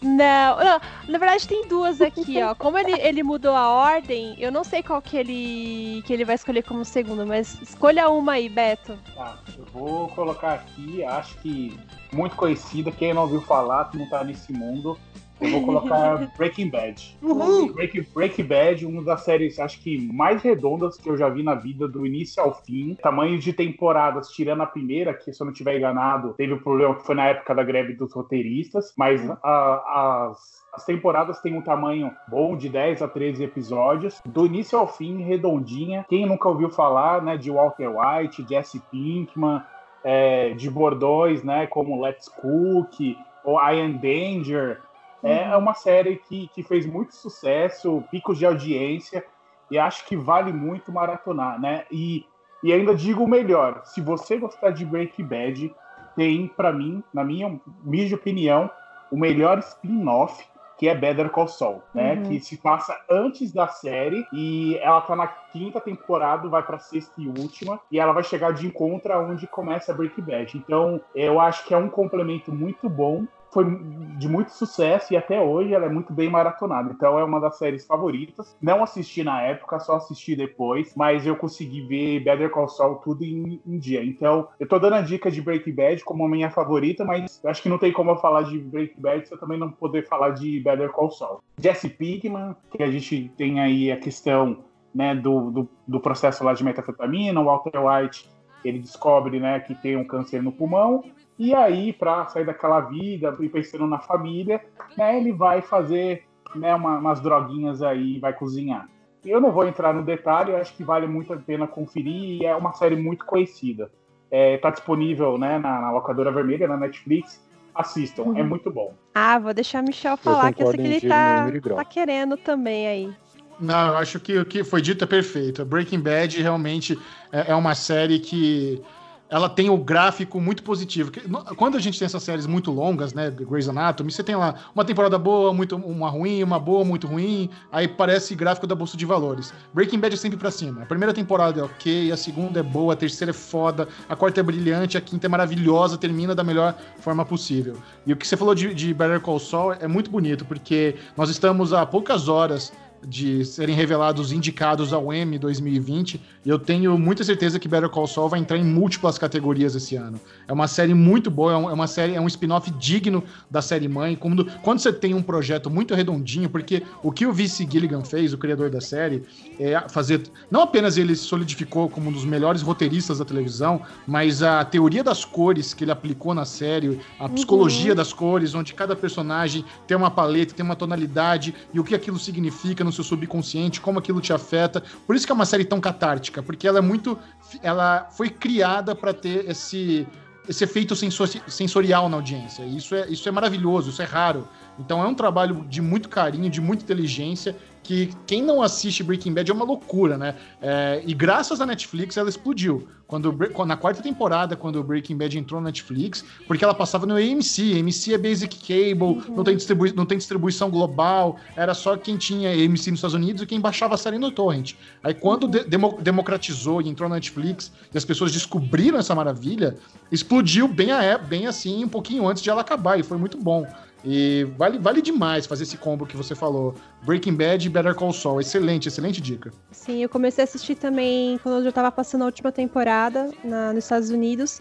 E eu corri, assim, o máximo que eu pude, porque, assim, também não dá pra assistir correndo, né? Porque você tem que degustar.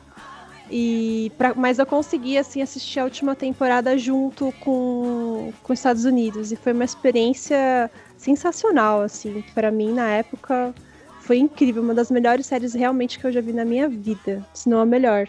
É, eu, eu concordo com o Beto e com o Michel em gênero, gênero, número e grau, porque Breaking Bad foi uma série extraordinária e, na minha humilde opinião também, o Better Call Saul eu acho que é, é é uma das melhores que está no catálogo da Netflix. Eu sigo o elenco, eu sigo o diretor do Instagram, eu acompanho a- a- toda a série ali. e Eu acho, um, um- eu acho uma, uma puta de uma produção. Um troço muito bem bolado, um troço muito bem pensado. Tudo é bem. É, tudo, no nada é por acaso. Eu acho uma, uma, uma exceção, assim, no meio de tanta coisa que a Netflix produz. Sim, meu, incrível. Alguém mais É. tem algo a declarar sobre Breaking Bad? A série é Renata? tão foda. a série é tão foda que o, o personagem lá principal, acho que é Walter Wright, né? O nome do cara. Sim. Isso. Ele é tão foda que ele virou Zordon dos Power Rangers. Aí. Coitados, né, meu? Você tinha que lembrar desse fiasco. Não tenho nem o que comentar. Cara, tô, Say tá my name. Say my name. Sei, vai né? Eu tô curioso pela tequila que ele tá, que ele tá vendendo com o, com o Aaron Paul. Olha, eu não sabia disso, não. Sim, sim. Eu, não, eu acompanho eles no Instagram. Eles lançaram uma, uma marca de tequila. Eu tô curioso. Eu não achei ainda, porque a pandemia não deixa chegar as coisas aqui, né? Mas assim que chegar, eu já quero que você arranje uma garrafa pra mim. Eu também vou querer. Ô, Renata, você curte Breaking Bad? Tem como não? É que você não- não eu- quer adivinhar. Porque eu não preciso falar de nada, né? Assim, a propaganda já foi tão bem construída aí, assim, não, não tenho nem mais o que, o que complementar. É, é isso mesmo, realmente é sensacional. É redonda, realmente. É, como o Michel falou, assim, é- é, aumenta em escala a qualidade da série. Nossa, não, não tenho o que falar. Muito bom. E ah, agora eu vou voltar aqui pra Larissa. Que a segunda série preferida da, da Lari é uma série que também está no meu coração pulsante, porque me lembra uma fase da minha vida. E a segunda série da Lari, acho que, pô, também tá na minha lista, é Smallville Somebody Save Me. Por que, É. Larissa? Delícia. Ah, delícia. primeiro pro, primeiro pra quando o Diogo fazer edição ele colocar a música. Somebody Eu exijo isso, porque precisa, né? Não, ah, cara, as aventuras do Superboy, né? Nossa, Sim. eu coloquei, eu coloquei Smallville nessa lista, é, principalmente pra, representando as séries que passavam no SBT. Como eu falei antes ali, quando tava falando de DLC, eu era bem pequena nessa época, tinha ali meus 5, 6 anos. Era bem pequena, mas eu lembro que quando eu assisti o Smallville, que até passou antes, acho que de DLC, foi meu primeiro contato, tanto com esse universo de séries como de, de super-herói. Na época, tipo, ah, eu nem entendia o que, que era série e tal, mas eu, eu lembro muito de, de assistir e de gostar e tudo mais. E aí, claro, depois eu consegui assistir tudo, é, vi todos, todas as temporadas, todos os episódios, revi e aí me apaixonei. E eu arrisco também dizer que tem o melhor Lex Luthor já da história, porque é demais. Concordo. perfeito. Eu, nossa, é muito, muito, muito boa. E realmente, tipo, quando eu pensei assim, né, ah, a série da minha vida, o Smallville veio muito forte na minha cabeça. Até dias atrás eu tava revendo alguns episódios e tudo mais, é muito nostálgico, assim. Uma coisa que, como eu tinha falado antes, traz muito essa coisa de memória, a, a memória afetiva, né? Ah, Sim. e como eu tinha falado, acho que uns dois podcasts atrás, que a gente tava falando do Torrent, como ele, ele de certa forma, ele é, serviu para democratização né, da- dessa parte cultural de, de séries e filmes na, na nossa sociedade, principalmente aqui né, a sociedade brasileira. Eu acho que o, o SBT nessa época, apesar de que eu já vi muita gente tipo, na internet tirando chacota, mas eu acho que também foi muito importante. Eu pego eu como exemplo, assim, é, nessa época, alguns anos depois, pelas séries que o SBT passava. Porque quem não tinha acesso à TV a cabo ou não tinha internet era o único lugar que via. E pra mim, muita série que eu vi na minha vida foi apresentado que depois eu fui maratonar quando maior, foram tipo séries que eu tive foram apresentadas na minha vida lá no SBT. Uhum. Sim, Gilmore Girls, DLC, Smallville. Sim, Supernatural, Cold Cast, The Vampire Diaries. The Vampire Diaries eu vi primeira vez no SBT. Então. E aí, Michel, você também curte Smallville? Nossa. pergunta, né? Que pergunta? Eu, eu amava tanto Smallville e eu tive a oportunidade também de. Na, na segunda temporada, eu tava morando nos Estados Unidos. Eh, na época, Smallville não tinha nem CW ainda, era WB. A WB se fundia com a UPN pra existir a CW. E eu, eu foi tão marcante, porque a primeira temporada termina com aquele cliffhanger do, do tornado na cidade, e a Lana tá dentro do caminhão, e a nave tá indo em direção. Aí eu lembro, cara, como eu me arrepiei quando narra, fizeram né, o recap do cliffhanger, ia começar o primeiro episódio da segunda temporada, eu tava assisti- assistindo ao vivo na TV americana, e o narrador naquela voz grossa falava, And now, all new Smallville. Mas aquilo me arrepiava. Meu Deus, eu vou ver ao vivo, que alegria!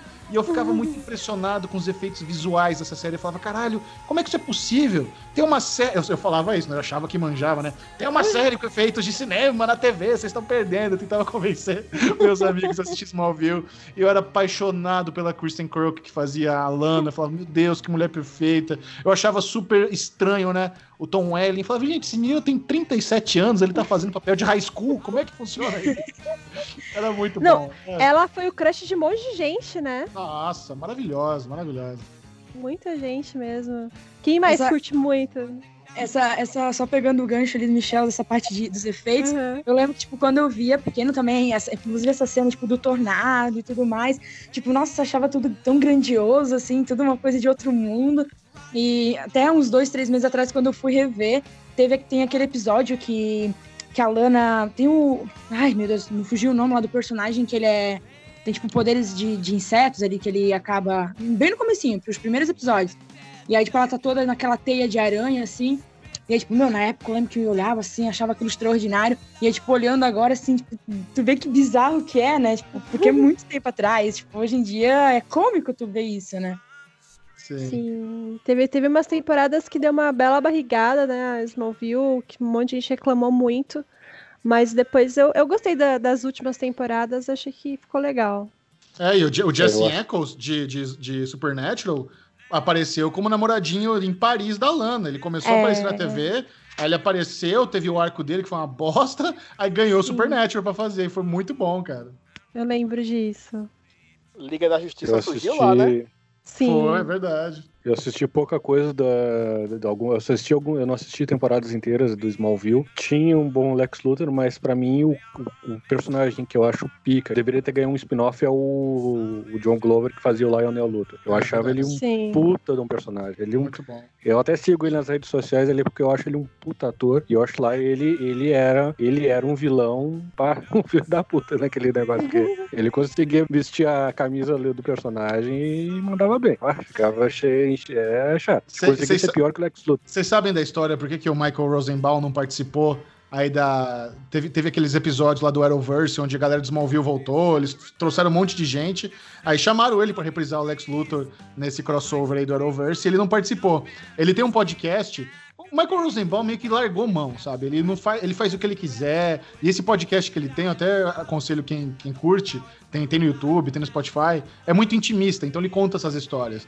Aí ele falou: Meu, os caras, a Warner me ligou, falou: Michael, seguinte, é, vamos fazer aí o spin-off, você precisa estar semana que vem em Vancouver, paga tanto, quer ou não quer? Não, não quero, como assim? Vocês não vão. Eu tenho, que, eu tenho que responder agora pra semana que vem pra Vancouver? Não, não, não consigo largar as coisas. Mas como assim? Tom Ellen vem, não sei o quê. Não, não consigo, desculpa, não quero. Então ele, tipo, cagou. Caramba! pro, pro, pro reunion. Mas, por outro lado também, da forma como ele conta, foi uma pressão grande pra ele responder assim na hora, sabe? É isso que eu não quer. Eu falei, não quero, sabe? Você teve que dar o ultimato, ele não quer. Eu até acho admirável ele não ceder essas pressões de Hollywood, que deve ser muito comum pros atores, mas como ele fez falta, seria maravilhoso vê-lo reprisando de novo o Lex Luthor nesse reunion que teve no Arrowverse. Ele é épico. Ai, gente, eu tenho um crush nele desde Smallville. Acho que foi ali que eu comecei a, a ter crushes na vida, foi ele, o primeiro, assim. Mas a série, gente, eu lembro, foi o que a Lari falou, a SBT trouxe muita coisa legal pra gente, Smallville foi uma delas. Eu acho que eu não teria assistido se não tivesse sido SBT. Mas, olha, a gente tem uns episódios muito bons, assim, que dá pra colocar no top 5 de episódios de séries favoritos. Também acho. Também acho, concordo super. Falando nisso, Sam, a sua série, a sua segunda série favorita da sua vida é também uma das minhas séries favoritas. Vocês, vocês estão muito parecidos comigo, todos vocês. é, que é Chuck. Eu amo, Amo. Ai, de paixão amo Chuck. Ai, que saudade. amo. É nostálgico. Eu tenho todos os DVDs aqui nas- em casa porque eu tive que comprar a série completa pra ter perto, pra assistir a qualquer momento. Eu tenho muito amor pelo Chuck. Eu acho que ele tem uma inocência muito legal. Ele tem a parte de, de agente, de CIA, de um montão de coisa que é muito legal. E a SBT que trouxe, né? Acho que a, o primeiro filme foi na SBT. Foi. Olha aí. Olha aí. É Ele uma- é é- uma sé- É, é vida. É legal Que que porque é uma ela- série que ela, ela, ela quebra aquele estereótipo de que o cara lá que vai trabalhar né, de agente, ele é um cara fodão e tal. Tipo, não, é um cara nerdzinho, tipo assim, todo destrambelhado. E aí, tipo, ele tem lá o, o Intersec na, na mente dele, e aí do nada o cara fica fodão, tipo, sai dando porrada em todo mundo e conseguindo as coisas. É, tipo, é incrível, incrível. Eu gostava muito também. Você assistiu, Michel? Acompanhou? Nossa, eu, eu amava Chuck. É muito louco a gente ver que o Zachary Levi se tornou um cara tão fodão do cinema, fazendo Shazam, e ele todo magrelão, fazendo Chuck lá no, no começo da série. E, e, e Chuck também teve um case muito legal de como uma série que, novamente, estava ali na corda bamba, prestes a ser cancelada, a, a emissora conseguiu uma forma diferente de fazer a série voltar, que foi o patrocínio do Subway. Então, quando a Sarah vai trabalhar no Subway, aquilo é um puta jabá pra série ter, continuar. Se não fosse isso, a Chuck não teria durado nem cinco temporadas. E foi uma coisa criativa que depois as emissoras. É, Terry Rock fez muito bem isso. Terry Rock começou a fazer jabá descarado assim dentro da série. Tem um episódio onde eles estão patrocinados pelo Snapple, né? Que é um Ice-T. E eles estão tomando Snapple na sala de roteiristas e falando Snapple, Snapple pra cá. Então, eles conseguiram fazer isso de que funciona. Tá, beleza, vamos inserir aqui na trama da série, ver se dá. E só de ter conseguido a renovação, vale a pena, sabe? Então, a, a, a, hoje, que tá mais difícil ainda, você ter com, com streaming, ninguém assiste mais comercial, sabe? A forma de você conseguir esses product placements dentro da série para poder ser viabilizada vale a pena, né? Então eu, eu super adorei ter acompanhado essa saga do Chuck, tanto das histórias como de bastidores. Eu sempre que, assim, sempre que eu assistia Chuck, eu via lá a loja de Frozen Yogurt, eu sempre ficava com vontade. E foi bem na época que veio pro Brasil também o Frozen Yogurt. Então, quando saiu a primeira loja aqui, eu já fui correndo experimentar, que eu queria saber qual é que era. Igual o Subway. É, é a mesma coisa com o Subway. É, era tipo uma super novidade que a gente tinha visto lá, né? Sim, e aí quando veio pro Brasil, acho que a primeira vez que eu fui no Subway em São Paulo foi um que teve lá na Moca. E eu lembro que eu queria ir porque eu tava no Chuck. Eu precisava de poder, né? É. E hoje ainda é um dos meus fast foods mais preferidos do universo. E é porque apareceu no Chuck. Porque... Eu quis ir na Best Buy. Nossa, eu amava Best Buy. Eu ficava horas lá dentro. Putz, que delícia. Pô, é da hora mesmo. Tipo, as coisas, comprar as coisas baratinhas. E também a, a, Black Friday, eu aprendi também em Chuck o que que era. Porque Sim. tem um episódio de Black Friday forte lá, né? Gente, eu vivi isso. Eu vivi esse Black Friday de passar a noite na fila, correria, pis, nego pisando em cima de gente, assim, era uma doideira. Eu lembro até hoje que eu fiquei tão feliz que eu fui um dos primeiros a entrar no Best Buy e eu eles, eles tinham pilhas e pilhas de DVD virgem, né? A gente usava isso ainda. E, e, e, e, quem quisesse pegar, pegava. Era uma pilha limitada, quem conseguisse pegar, você tinha direito a um tubão de 100 DVDs virgem. E eu falei, ah, que alegria, peguei um DVD virgem, comprei um MP3 player vagabundo, comprei, sabe? Mas só alegria de você passar presepada de você passar a noite na fila para comprar a tralha barata. Eu vivi isso, é muito louco. E aí, Renata, você assistiu Chuck também? Não, não assisti Chuck. Também escuto falar bastante, mas nunca cheguei a assistir, infelizmente. Eu acho que, embora seja uma série assim que já acabou faz um tempinho, vale a pena, assim, sabe? Eu acho que super vale a pena quem, quem for assistir. Tem muita referência do mundo geek lá. Nossa, eu acho que o Jorge, o Jorge ia gostar dessa. Eu também acho. E a trilha sonora é muito boa. Muito Sim. boa. Verdade. É, Até hoje. É um Stranger Things. Ali. É tipo um Stranger Things, assim, cheio de referências nerds. Trilha sonora sensacional. Aí já é uma coisa que já me interessa realmente, né? Vamos ver. É, mas é mais comédia. É mais comédia, assim, né? Tem ação Não, também, mas é, é mais comédia também. E agora vamos para a segunda série favorita da Renata, que é Sherlock. Olha, que refinação! Ah. Ai, é... gente, aí nasceu o meu grande amor, né? O pessoal do Cine Etc já conhece, sabe que eu sou completamente apaixonada pelo Benedito. Nossa, hum. assim, Sherlock para mim agora é ele, sabe? Assim, eu já, já era apaixonada pelas histórias de, de Sherlock Holmes, de maneira geral. Sempre que tudo que tinha de Sherlock, filme que se produzia, qualquer coisa de Sherlock, eu tava caçando. Depois que eu vi essa série, gente, eu não tive como não morrer de amores, né? Tanto é que Benedict Cumberbatch, quando ele me descobrir, eu tenho certeza que ele vai casar comigo pelo tanto amor que eu eu adoro ele, ele marcou muito no, no papel, né? Tipo, não tem como. Eu, eu olho pra ele e falo, meu Deus, é Sherlock. Não consigo, às vezes, desassociar. Minha mãe fala, Renata, pelo amor de Deus, como é que tu consegue ser apaixonada por um homem tão feio? Gente, ela feio tá no olho de quem vê, tá? Ele é maravilhoso. Eu gosto dele também. Você curte essa série, Michel, também? É, não, não, apenas curto, como super concordo. Benedito Cumberbatch, ó mão da porra, homem lindo desse. A duplinha que ele faz com, com Marty Freeman, que química. Nossa, e sim, eu, eu, eu, sou, eu sou uma criança criada além do Sherlock, né? Eu sou fã do Arthur Conan Doyle. Era meus livros. Meu livro, cara, o, o, o Cão dos Baskerville, uma das melhores coisas que eu já li na minha vida. Como eu gostava de Sherlock Holmes. Então, quando a série veio com essa proposta mais contemporânea que o Mark Getz e o Moffat fizeram, eu já gostava da duplinha de Doctor Who. Tem gente que não gosta do Moffat, dos anos dele de Doctor Who, eu gosto. Eu acho ele bem criativo, bem inovador. Ele às vezes dá uma cagada ali, mas compensa. E eu, eu conheci ele também pessoalmente quando ele veio ao Brasil é, divulgar Doctor Who, então tenho um carinho pelo Moffat. Mas o Sherlock, a primeira temporada principalmente, é especial. Você vê ali três uhum. filmes, três filmes de uma hora e meia, muito bem montado, muito, muito com uma história assim que adapta os contos clássicos, mas de uma forma é, mais moderna, sabe? É, é, sensacional. Vale muito a pena. Tanto quem gosta de série criminal, quem é fã de Sherlock Holmes, quem, quem gosta de boa série, sabe? Eu, eu, eu, sei que o formato de episódio de uma hora e meia às vezes pode assustar as pessoas, mas encare como se fosse um, um filminho, cara. É muito bom, vale uhum. super a uhum. pena. Só fica aqui mesmo, Michel. Se algum dia você tiver a oportunidade de conhecer Benedict, por favor, não esqueça de mim. Lembre-se que tem uma pessoa que quer casar Pode com deixar. ele. Combinado. casamenteiro. Eu sou. Já casamenteiro. Eu sou bom. Alguém mais curte muito Sherlock? Amo. Quem mais? Eu, eu assisti logo que estreou na Netflix, assisti ela inteirinha e eu acho uma baita série.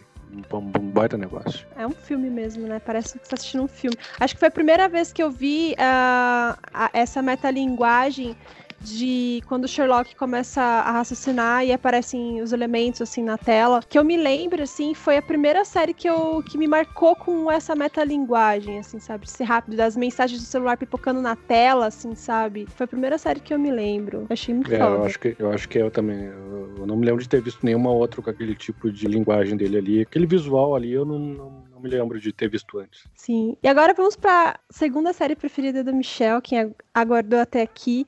Será que os seus fãs vão saber, Michel, qual é a sua segunda série preferida? Ah, não sei. Não, é, não é uma série. Hoje em dia, né, o, o valor histórico dela é inegável, mas eu diria que a nova geração pouquíssimos assistiram. E nós estamos falando de The Sopranos, né? Porque isso foi uma virada na dramaturgia televisiva muito única. O que a HBO fez pela história da televisão, é um negócio que a gente só vai entender, sei lá, daqui a 10 anos, quando a gente ia parar e, e analisar, meu, beleza, Sopranos não foi a primeira série da HBO, eles fizeram Oz antes, mas a forma como a gente finalmente entendeu que TV também era lugar de boas histórias, que não era só o cinema, porque até então a TV era meio que a série B, assim, da dramaturgia, sabe? Quem não conseguia um negócio no cinema, ah, joga na TV. Aí quando chega um canal que falava de esportes, né? HBO era canal de boxe, não era canal... Hoje é referência de série, mas quando uhum. Soprano saiu, não era ainda e você mostra uma, uma, uma história sobre a máfia italiana contemporânea, é, o primeiro grande anti-herói, gente. Vocês têm noção que se não fosse Tony Soprano, não ia existir Heisenberg, não ia existir House, não ia existir Don Draper, todos é. esses, esses protagonistas amorais o que Sopranos fez, esse, esse é, o, é a grande contribuição de Sopranos para televisão. A, esse tal do anti-herói aí, que é o cara que ele não precisa ser um super-herói valoroso o tempo inteiro para ser o protagonista. Ele pode ser o pai de família, ele pode ser o chefão da máfia, ele pode amar a filha, a filha, ele pode ser um assassino. Se você consegue ter um roteiro que te entrega algo onde você se importe com um cara desse, isso é, é sensacional, né? E hoje em dia nós já temos as anti-heroínas também, que a televisão está trazendo. A, a, própria June é, é, um exemplo muito bom aí no Handmaid's Tale, mas uhum. isso, isso começou muito lá com Sopranos.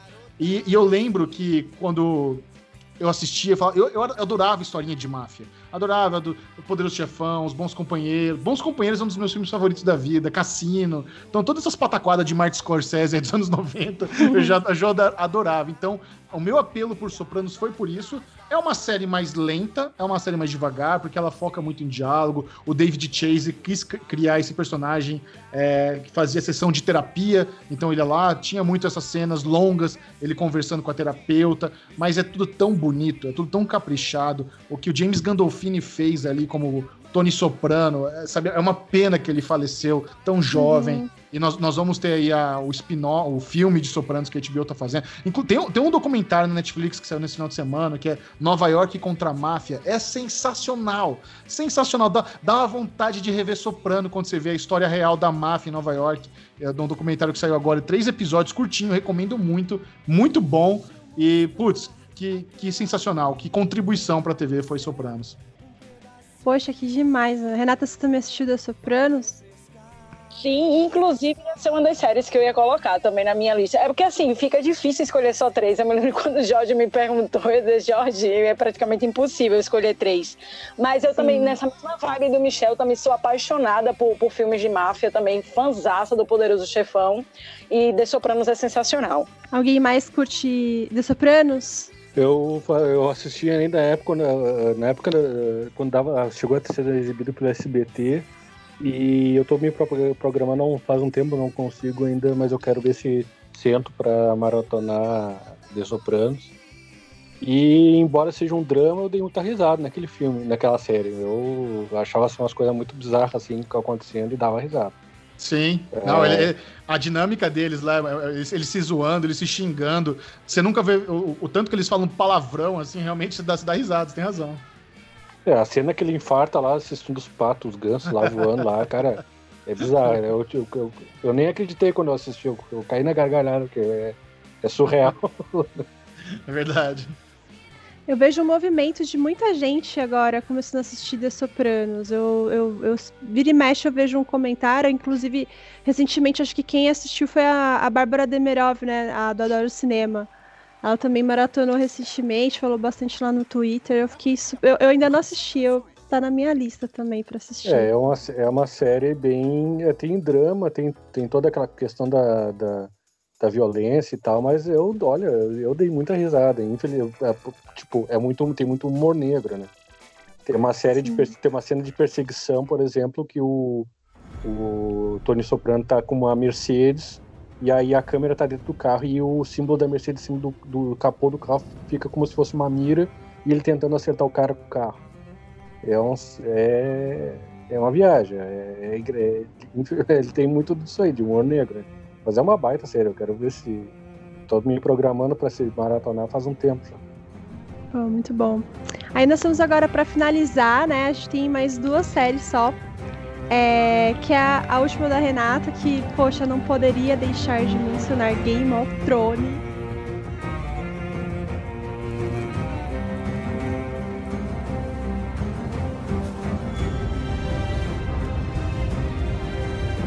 Né?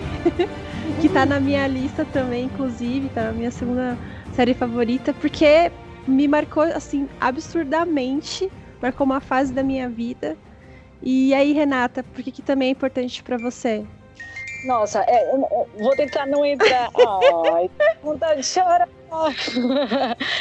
É, foi praticamente Copa do Mundo, né? É, foram assim, cada temporada parece que, que, que final de temporada, no domingo, assim, era final de Copa do Mundo. Era a sensação que eu tinha de ver TV todas ligadas, assim, assistindo os capítulos de Game of Thrones, assim, uma coisa assim, surreal, né? E é, o, o, universo criado pelo George R. R. Martin, assim, sensacional, de você quebrar, você usar a história com, com quebrar um pouco com, com o lado místico, trazendo por algumas partes polêmicas, né? Que algumas pessoas acusavam de misoginia, por outra parte, com mulheres bastante fortes também. A gente tinha personagens com, com de liderança muito forte, a Cersei, a, a própria Daenerys. É, não quero entrar no mérito da última temporada aqui é, para. Né? Polêmica! É, para eu, eu conseguir manter a minha boa memória da série, mas definitivamente me marcou muito. Eu sei que Michel também curte muito ler livros e tal. Ai, gente, olha, eu já tive meu coração partido por algumas meninas malvadas, mas uhum. nada partiu meu coração mais do que Game of Thrones, porque é tão triste você ver uma série tão foda ter o seu legado manchado por um final merda, né, cara? Tinha tudo para ser a melhor série de todos os tempos da história da televisão, mas não, tiveram que fazer aquele final cagado. E é muito triste porque quando a gente para para analisar a magnitude de Game of Thrones, não dá para acreditar que uma série dessa existiu. Não dá para acreditar que uma, uma, emissora foi lá e alocou 100 milhões de dólares por temporada. Assim, é, o, é o budget de um, de um blockbuster gigante para ser lançado no verão americano. Foi para uma TV onde você tinha equipes filmando na Islândia, em Dubrovnik, na Croácia, na Espanha, tudo simultâneo, sabe? É, é uma logística que nunca mais vai existir.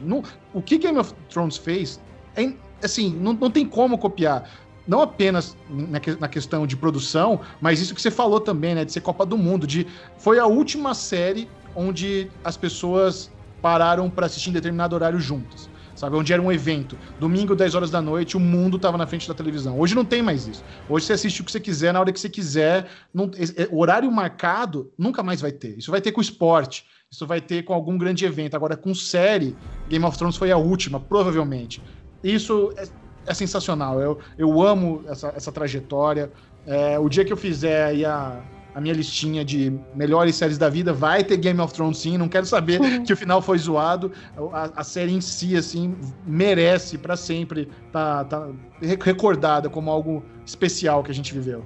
Marcou demais, né? Marcou demais a minha vida também. E vocês, galera? eu, eu achava engraçado que todo domingo, quando terminava Game of Thrones, aí a galera postando no Facebook. Eu, meu irmão, que bando de povo chato da porra com essa série. Eu fazia mesmo assim, pô, ficava. É, como a gente chama aqui, careado, né? Que é estressado. Aí até que um certo dia, Renata deu a ideia de a gente tentar gravar sobre ela. Aí pediu pra eu e outro menino lá do, do Cine Etc assistir.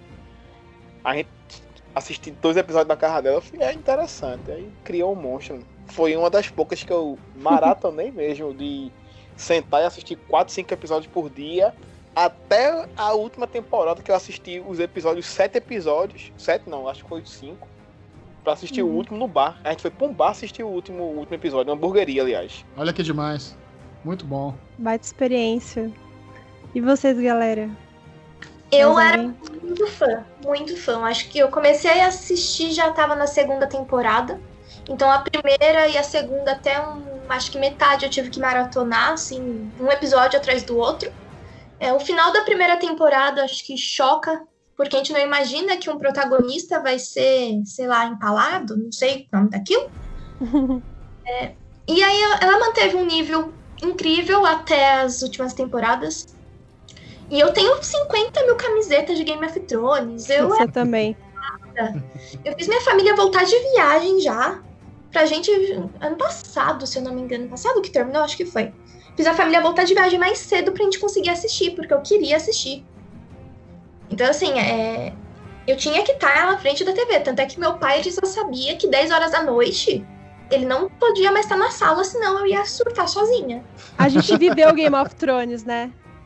Muito bom. A gente não assistiu, a gente Sim. viveu. Mas, a gente viveu, acho que eu acho que foi muito parecido com o que a gente viveu com Harry Potter, sabe? Quem é da, da época, quem esperava acontecer. Só que Game of Thrones foi muito mais. É... Se a gente for comparar em nível de série, eu acho que foi a única dos últimos tempos que o pessoal sentava mesmo para assistir. E ai de você se você postasse alguma coisa na internet antes de alguém ver. É, nossa, em termos de proporção. Caramba do povo. Fora as situações quando não tinha, né, episódio vazado, e aí já saía na internet e todo mundo, não, Vamos esperar sair na HBO para não tomar spoiler, para não, não espalhar e assim por diante. Acho que, como tu falou, é uma, uma série que marcou bastante, né? Pena que seu desfecho não foi dos melhores, mas eu acho que a jornada em si foi boa, né? Foi uma série.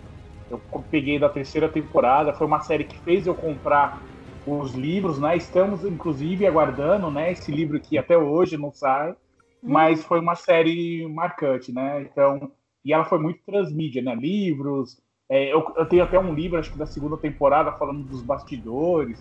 E é, é assim, acho que quem não pegou essa, essa, esse hype do, do Game of Thrones estava em outro mundo, porque acho que não tinha como você não respingar você e falar sobre Game of Thrones. Sim, muito verdade. E para finalizar, agora eu vou falar, vou revelar, Michel, para todo mundo, entendeu? Sua terceira série favorita, que eu duvido que as pessoas saibam.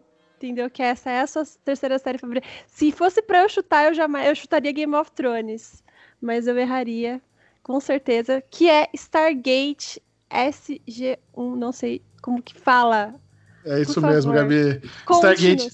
Cara, Stargate SG-1 é, é uma experiência que ficou muito marcada na minha vida, porque primeiro teve o filme, né? Teve o filme, acho que de 94, e eu, eu adorei o filme, adorei o filme. Aí quando eles lançaram a série, o Stargate SG-1, que era meio que uma continuação do filme, mas com outro elenco, e eles trouxeram o Richard Dean Anderson, que eu já amava de MacGyver, MacGyver é uma das séries da minha infância, e é uma, é uma série tão inteligente. E não dá pra. E, e, assim, o personagem principal, eles não mudaram os atores, né? Manteve, manteve o Coronel O'Neill do filme é, manteve o personagem, trocou o ator.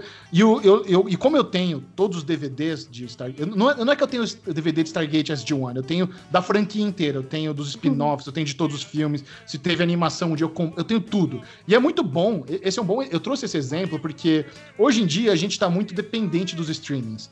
E, uhum. e, só que quando a gente entende que os catálogos dos streamings são rotativos, que se não é uma série original, ela tá ali por determinado tempo e você pode nem ter a chance de assistir se ela sair do, do catálogo, Stargate é um exemplo disso. Não existe streaming no Brasil que tenha a franquia Stargate. E eu tenho ela completinha em DVD para assistir a hora que eu quiser. E é uma Olha série brilhante é uma série brilhante, é uma série. O Stargate SG-1 teve 10 temporadas, sabe? Então é uma obra, é uma obra de ficção científica muito valiosa que eu tenho o privilégio de assistir a hora que eu quiser, mas, sabe, e, isso me marcou muito. Falei, caramba, velho, o Momoa, nosso Aquaman, surgiu no, Stargate Atlantis, um dos spin-offs. Hum, spin-off Mequetrefe, sabe? Lá nem é tão famoso assim, mas eu tenho tudo aqui em Blu-ray DVD. Aí teve Stargate Universe, que também foi cancelado, e eu lembro que na época o ator descobriu que foi cancelado no Twitter. Ele ficou puto. Peraí, gente, como assim? Foi cancelado, ninguém me falou, tô descobrindo aqui lendo no Twitter agora, então super me marcou. E o Richard Dean Anderson, quando ele aceitou essa série, os caras queriam fazer um projeto longo, sabe? Ó, nós vamos fazer isso aqui, mas é pra durar, sabe? Eu quero, a gente quer que você se comprometa, então você vai ser produtor executivo. Ele falou, gente, é o seguinte, se é pra ficar anos fazendo isso, eu preciso que o personagem tenha partes de características minhas. Eu preciso mudar. No filme ele é sisudo, carrancudo, duro. Na série ele vai ter que ter a minha personalidade. Então, ele vai ter que ter bom humor, ele vai ter que ter sarcasmo. Então eles mudaram a personalidade do personagem para ela ser adotada pelo ator e funcionou muito, muito, muito. Tem gente que conhece Richard Dean Anderson não por MacGyver, mas pelo Coronel O'Neill de Stargate SG-1. Marcou, marcou muito. Então, eu recomendo muito se você conseguir, de alguma forma, assistir Stargate SG-1, vale muito a pena. É uma das melhores da mesma forma que Doctor Who também é muito marcante para mim na, na, história de sci-fi, para mim já fez de tudo. Tudo que é possível fazer com sci-fi, Doctor Who já fez. Stargate é mais, é, é, mais ou menos nisso também. O que eles, o que eles aprofundam de, de viagem no tempo, de viagem espacial, de você ter ali esse buraco de minhoca onde você pode explorar outros mundos, outras civilizações, outras culturas, outras tecnologias, e eles, e eles vão viajando né, e vão trazendo tecnologia para os Estados Unidos. Tecnologia, os Estados Unidos vão se tornando uma potência ainda maior, bélica, porque eles têm agora tecnologia alienígena para incorporar hum. ali e como interesses políticos vão começam ali a aglomerar. Putz, peraí, tem, tem outro portal na Rússia. Cara, é muito bom. A história, tanto política como dramática de Stargate SG-1 é, é deliciosa de se acompanhar. E aí isso acaba até influenciando outras séries que a gente a, acaba assistindo e, e, nem sabe de onde que vem a referência, né? Exatamente. Muitas vezes é dessas séries antigas, assim. Eu, Ô, Michel, de... Desculpa, Gabi. Imagina, essa, Star... essa Stargate passou na Globo? Olha, eu acho que sim. O, o filme passou dezenas de vezes. O, fi o filme é, eu sei que passou bastante. É. é. Eu acho que o SG One che chegou a passar assim. Diogo assistiu então também. Sim, é, eu, só que quando eu, quando eu começava, eu dizia, ah, o, ali o MacGyver ali de soldadinho ali. É. Era isso mesmo que eu dizia.